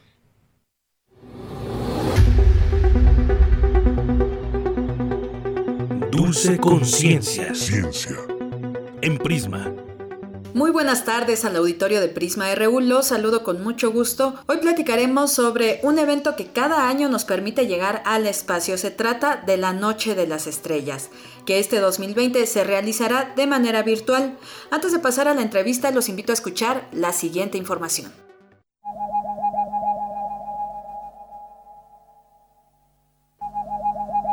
La atmósfera terrestre, si bien permite que los humanos y animales respiremos, también distorsiona las trayectorias de los rayos de luz que provienen del espacio, por lo que no podemos captar imágenes completamente nítidas del universo. La única forma de librarnos de ella es con un telescopio, mucho mejor si éste se encuentra en el espacio. Ahí no hay atmósfera y entonces no hay distorsión. Sin embargo, no es fácil subir un telescopio de varios metros para colectar toda la luz. ¿Cómo se lograría esto? El telescopio espacial Hubble fue puesto en órbita alrededor de la Tierra en 1990, así es que está afuera de la atmósfera y aunque solo cuenta con 2.4 metros de diámetro en su espejo colector, es un verdadero coloso de la astronomía actual que ha permitido observar los confines del universo. Este 2020 se cumplen 30 años del lanzamiento del telescopio espacial Hubble y como ha permitido ver tantas y tantas estrellas, en su décima segunda edición, La Noche de las Estrellas, que se llevará a cabo de manera virtual, celebra este grande acontecimiento. Y bueno, el próximo 21 de noviembre, la Noche de las Estrellas, este evento de divulgación científica, uno de los más importantes del país, se llevará a cabo de manera virtual. La maestra Brenda Carolina Arias, quien es académica del Instituto de Astronomía de la UNAM, nos comentó cuáles fueron algunos de los retos que este año significó hacer la Noche de las Estrellas, sobre todo por las medidas de sana distancia para pues, seguirnos cuidando todos y siendo responsables con esta situación de salud que estamos viviendo. Eh, la Noche de las Estrellas es un evento que este año cumple 12 años, entonces nos parecía muy importante sí realizarla y bueno, pues la forma de hacerla es de modo o en formato virtual. Entonces, sí va a existir la Noche de las Estrellas con muchas sedes a lo largo y ancho de la República Mexicana. Si no mal recuerdo, son entre del orden de 70 sedes a nivel nacional. Pero, por supuesto, la que organizamos en el Instituto de Astronomía de la UNAM es la sede justo donde nació esta fiesta astronómica y se convierte, por lo tanto, en la sede principal y más grande, grande en el sentido de la cantidad de personas que recibíamos en las islas de Ciudad Universitaria año con año, que eran alrededor de 80 mil en todo el día. Entonces, bueno, ahora la Noche de las Estrellas eh, será el 21 de noviembre, sábado 21 de noviembre, en formato virtual. ¿Esto qué quiere decir? Que prácticamente todas las sedes vamos a transmitir desde nuestros eh, canales de Facebook oficiales en vivo eh, un sinfín de actividades astronómicas desde observaciones astronómicas, conferencias, charlas, talleres, etc. La temática es a 30 años del lanzamiento del telescopio espacial Hubble y le hemos llamado el universo develado, porque justamente todas estas imágenes eh, eh, pues grandiosas que hemos podido ver tomadas con el telescopio espacial Hubble, pues nos han cautivado no solo por la belleza, sino por toda la información contenida que hemos podido distinguir y analizar y que ha permitido pues un conocimiento del universo, de procesos y fenómenos astrofísicos con mucho mayor detalle. Maestra, platíquenos cuáles son algunas de las actividades más atractivas que ustedes han preparado para el público que tienen desde hace ya 12 años. Sí, por supuesto. Y justo, mira, estas eh, nuevas posibilidades a las que hemos tenido que ser muy creativos con lo que se puede ahora, vamos a tener la observación astronómica desde el Observatorio Astronómico Nacional en su sede de Tonancintla, Puebla. Entonces va a ser una cosa muy bonita porque, bueno, tener un telescopio de un metro de diámetro, pues es wow, ¿no? Entonces vamos a poder ver con mucho detalle los astros que se puedan ver esa noche, que eh, sabemos que puede ser Júpiter, Saturno y la Luna, por supuesto, ¿no? Pero además eh, van a poder conocer cómo es el interior de un observatorio, cómo es el telescopio propiamente y bueno, pues eso también es un plus, ¿no? Conocer un observatorio desde adentro. El programa del Instituto de Astronomía inicia a las 12 del día y termina a las 11 de la noche, todo a través del Facebook del Instituto de Astronomía, todo va a ser en vivo, eh, Astronomía UNAM, así es como nos encuentran en Facebook. Y puedo resaltar, eh, hay unas carpas cuando las hemos puesto en las islas que son de las más exitosas, que se llaman Pregúntale a un astrónomo. Y entonces estamos eh, retomando esta actividad en salas de Zoom, en donde el público va a poder integrarse y va a tener a muchos astrónomos ahí a su disposición para poder hacer preguntas y, por supuesto, recibir todas estas respuestas. Otra actividad que te puedo resaltar y que estamos haciendo en conjunto con otro evento de la UNAM, que es la Fiesta de las Ciencias y las Humanidades, es un conversatorio que se llama La Ciencia de Star Wars. Entonces, bueno, este va dirigido a los chavos y no tan chavos, este, que sabemos que va a tener mucho éxito. Y, pues, por supuesto, la conferencia magistral, en donde eh, vamos a hablar del Hubble desde México a 30 años de su lanzamiento, con tres distinguidas astrónomas mexicanas. Aida Nava, ella es actualmente investigadora del Instituto de Astronomía en la sede Ensenada, pero también las doctoras Rosa Díaz y María Peña fueron estudiantes del posgrado en astrofísica en el Instituto de Astronomía, hicieron sus tesis eh, con astrónomos del instituto y actualmente ellas dos, Rosa y María, trabajan para el Instituto del Telescopio Hubble y para la NASA. Entonces, bueno, creemos que estas tres mujeres destacadísimas pues van a poder hablarnos de manera magistral sobre el telescopio Hubble. ¿Cómo lograron ponerse de acuerdo las distintas sedes, que son tantas ya de la Noche de las Estrellas, para lograr hacer este evento en línea? Claro, sí, definitivamente, como lo dices, ha sido un reto y grande, ¿eh? No, este, en, algún momento la gente creyó que iba a ser mucho más fácil, ¿no? No organizar por toda la logística que implica poner una fiesta en las islas de Ciudad Universitaria. Pero no, también lo logístico a nivel virtual es complicado. Eh, te quiero resaltar, por ejemplo, que es la primera vez que de las cuatro sedes que tiene el Instituto de Astronomía, Estamos unidas tres porque la cuarta está cerrada. eh, a ver, te platico. Tiene dos sedes académicas, que son la de Ciudad Universitaria y la de Ensenada. pero además tenemos el Observatorio Astronómico Nacional, la sede Tonancintla y la sede de San Pedro Mártir en Baja California. Esa de San Pedro está cerrada. Bueno, también la de Tonancintla, pero tenemos, digamos, más fácil el acceso. Entonces, en Ensenada, Tonancintla y Ciudad Universitaria nos hemos unido en un mismo programa cuando antes, justo porque estábamos geográficamente en distintos lugares, pues cada uno ofrecía su programación, ¿no? Pero entonces ahora ha sido desde eh, mm, trabajar en equipo con distintos eh, colegas dentro de la institución con los que no habíamos tenido mucha oportunidad de trabajar. Y bueno, pues atraer a la gente porque sabemos que la oferta ese día 21 de noviembre va a ser enorme, porque este programa es solo el del Instituto de Astronomía, pero te digo que habrá más de 70 sedes. Maestra, la Noche de las Estrellas también se lleva a cabo de manera internacional. ¿Cómo se han preparado este año esas actividades? Invitamos a una astrónoma brasileña muy reconocida en su país, con descubrimientos astronómicos eh, muy relevantes. Ella se llama Duilia de Melo, ella es brasileña y justo con esta posibilidad de que no lo estamos haciendo en un lugar geográfico, sino en, el aire o en, virtualmente, pues ella nos va a dar la charla de cierre que se llama Viviendo con las Estrellas desde Brasil. Todas las actividades son gratuitas, por supuesto, todas son virtuales eh, y eh, pues ya pueden consultar los carteles para que vean con detalle los horarios en las redes sociales del Instituto de Astronomía de la UNAM y también en las del Comité Nacional, que es la noche de las estrellas.org.mx. Agradecemos a la maestra Brenda Carolina Arias, académica del Instituto de Astronomía de la UNAM. La invitación a la Noche de las Estrellas no nos la podemos perder. Les recuerdo que es el próximo 21 de noviembre a partir de las 12 horas del día a través de las redes sociales del Instituto de Astronomía de la UNAM. Yo me despido, les recuerdo mis redes sociales, Dulce García en Facebook y arroba Dulce García 007 en Twitter. Agradezco muchísimo su atención, los dejo con la siguiente frase y volvemos con mi compañera Deyanira Morán. Buenas tardes. Tienes una cita con un científico. Solo somos una raza de primates en un planeta menor de una estrella ordinaria, pero podemos entender el universo. Stephen Hawking.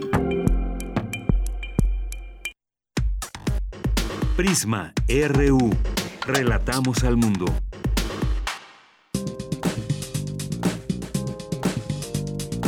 Cultura RU.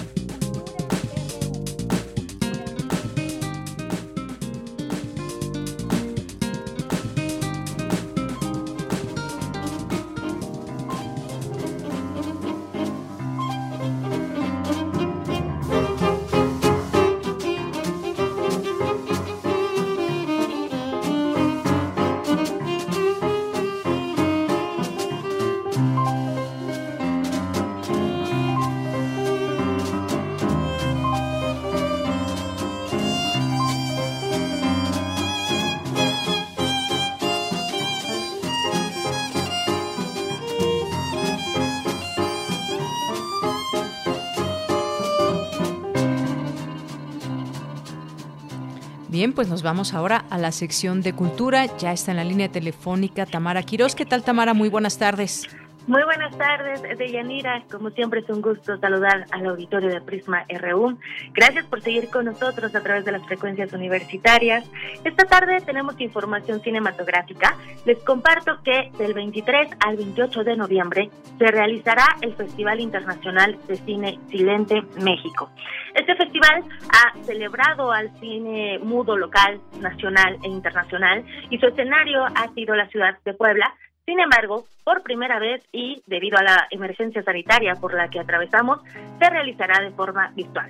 Durante cinco años, el Fixilente ha sido un espacio para deleitar la mirada en torno a los inicios del cine, ha promovido a lo largo de estos años la divulgación, también la valorización y preservación e investigación del patrimonio fílmico silente como un derecho cultural fundamental e instrumento de memoria, reunión y también participación para nuestra sociedad.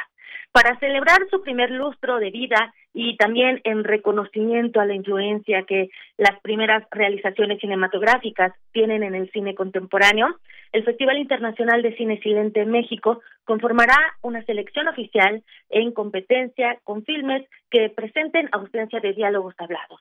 Hoy se llevó a cabo una conferencia de prensa en la que estuvieron Enrique Moreno Ceballos, director general del Silente México, también estuvo Lluvia Soto, directora de programación, Hugo Villa, director general de actividades cinematográficas, la Filmoteca de la UNAM, y Rosa María Licea Garibay, subdirectora de Servicios Educativos y Extensión del Museo Nacional de los Ferrocarriles Mexicanos. Vamos a escuchar parte de lo que compartió Enrique Moreno, director general del Festival Internacional de Cine Silente México, que en esta quinta edición vuelve a sus orígenes con el tema central Travesías. Escuchemos. Este Fixilente número 5 es una vuelta a casa para nosotros, no solamente por la situación de la pandemia que nos ha obligado a volver, resguardarnos, sino también a mirar, por supuesto, a nuestra región como casa, nuestra región Latinoamérica. Para ello presentaremos dos cineconciertos que no solamente reflejan el patrimonio fílmico mexicano, sino también, en este caso, el chileno. El primer cineconcierto que ofreceremos a ustedes será el celebrado para el el Tren Fantasma, esta película maravillosa de 1926 que forma parte del acervo de Filmoteca de la UNAM, musicalizada por José María Serralde. Este segundo cineconcierto que presentaremos a ustedes será para la cinta Incendio, una película chilena eh, que forma parte del acervo de la Cinemateca del Pacífico y la Cineteca Nacional de Chile y compartida, proporcionada por los amigos del Festival Internacional de Cine Recobrado de Valparaíso. Esta cinta chilena va a ser musicalizada por el ensamble femenino Sonus Lux Cinema, conformado por alumnas del maestro José María Serralde. Naturalmente, en la cuestión académica, estudiosa del cine silente, también celebraremos con el doctor Aurelio de los Reyes su trayectoria como historiador del cine mexicano. Y claro, nuestro tema principal de la quinta edición, las travesías. Travesías físicas, desplazamientos que se quedan anhelantes de momento, anhelantes de desplazarnos, viajar a otros mundos, a otros territorios, pero que son también travesías emocionales, imaginarias, que se dan en este contexto pandémico. Escuchamos a Enrique Moreno, director del TIC Silente, quien también comentó que como parte de las actividades académicas presentarán en esta idea de regresar a casa la revista Vivomatografías, revista especializada de estudios sobre precine y cine silente en Latinoamérica. Eh, sobre la colaboración de la Filmoteca de la UNAM en este TIC Silente, esto es lo que compartió su director, Hugo Villa. Vamos a escucharlo. Me alegra mucho, como todos los años, estar acompañando al Festival de Cine Silente. Las condiciones, en efecto, son complejas, pero creo que justo por eso es valiosísimo que estos esfuerzos sigan manteniéndose y buscando públicos. Hoy que la oferta de cine hegemónico es cada vez más omnipresente en nuestras vidas a través de las grandes plataformas, hacer una oferta de cine distinto, de cine que venga de otros lugares y que tenga otros registros emocionales y narrativos, me parece muy relevante y en ese caso el Festival de Cine Silente es una muestra extraordinaria. Cabe decir además una explicación, en efecto, el cine silente se asume como una buena parte de, digamos, el cine que se rodó antes de la invención del eh, cine que tenía sonido sincrónico, 29-30, por ahí que empieza esa primera gran revolución en la historia, bueno, quizá la segunda gran revolución en la historia del cine, después del sentido de la edición como creadora justo de sentido, pero se sigue rodando muchísimo cine silente y creo que es un esfuerzo importante el revisitarlo. Hay, como bien decían, eh, cine silente contemporáneo, creo que es muy valioso volverlo a ver porque es justo el cine quizá en su estado más puro, en su estado en el que solamente se habla a partir de la construcción de sentido mediante la superposición o la concatenación de las imágenes y lo que ellas son capaces de enseñarnos y creo que eso es muy valioso. En el caso del tren fantasma, además, tendrán la suerte, quienes lo vean, el jueves 26 a las 11 y media, de poderlo ver en una presentación con la música de quien más tiempo le ha dedicado a la musicalización del cine silente en México, que es José María Serralde, y nos va a presentar también un poco el libro Albino Álvarez, su director de eh, restauración y rescate de la propia filmoteca, que conoce perfectamente el material.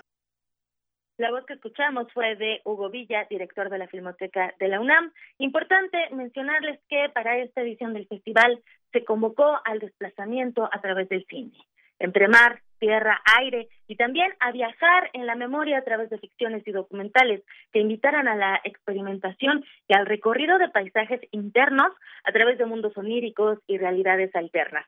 La selección oficial está conformada por 63 cortometrajes de 27 países que competirán en siete categorías que homenajean a las pioneras en el cine silente y el quehacer fílmico en Latinoamérica.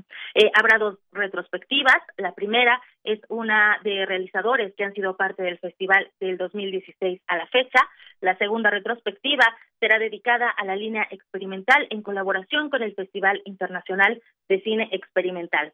La curaduría eh, de, esta retrospectiva será musicalizada por el grupo Kumantuk Shuspe, un grupo integrado por Benjamín García y Roy Martínez, que con raíces oaxaqueñas y veracruzanas hace música experimentando con los colores, con las raíces oaxaqueñas y veracruzanas eh, de estas entidades.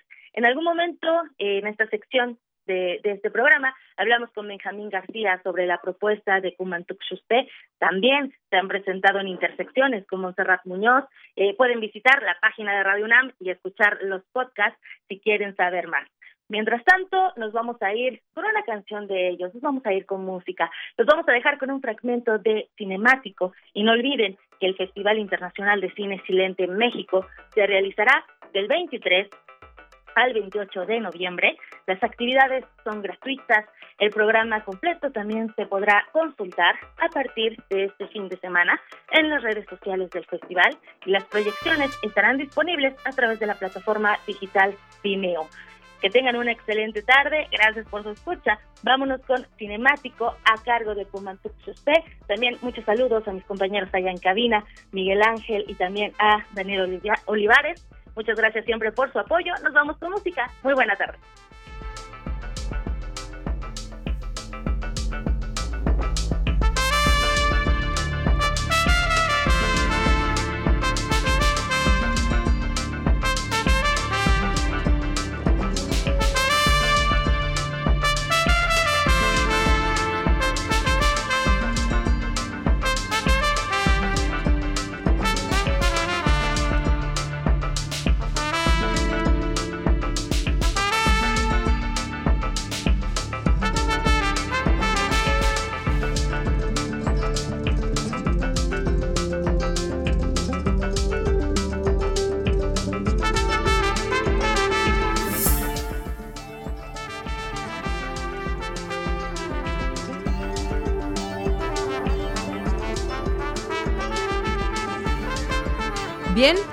Pues hemos llegado al final de esta emisión. Muchas gracias por su preferencia aquí en Prisma RU de Radio UNAM.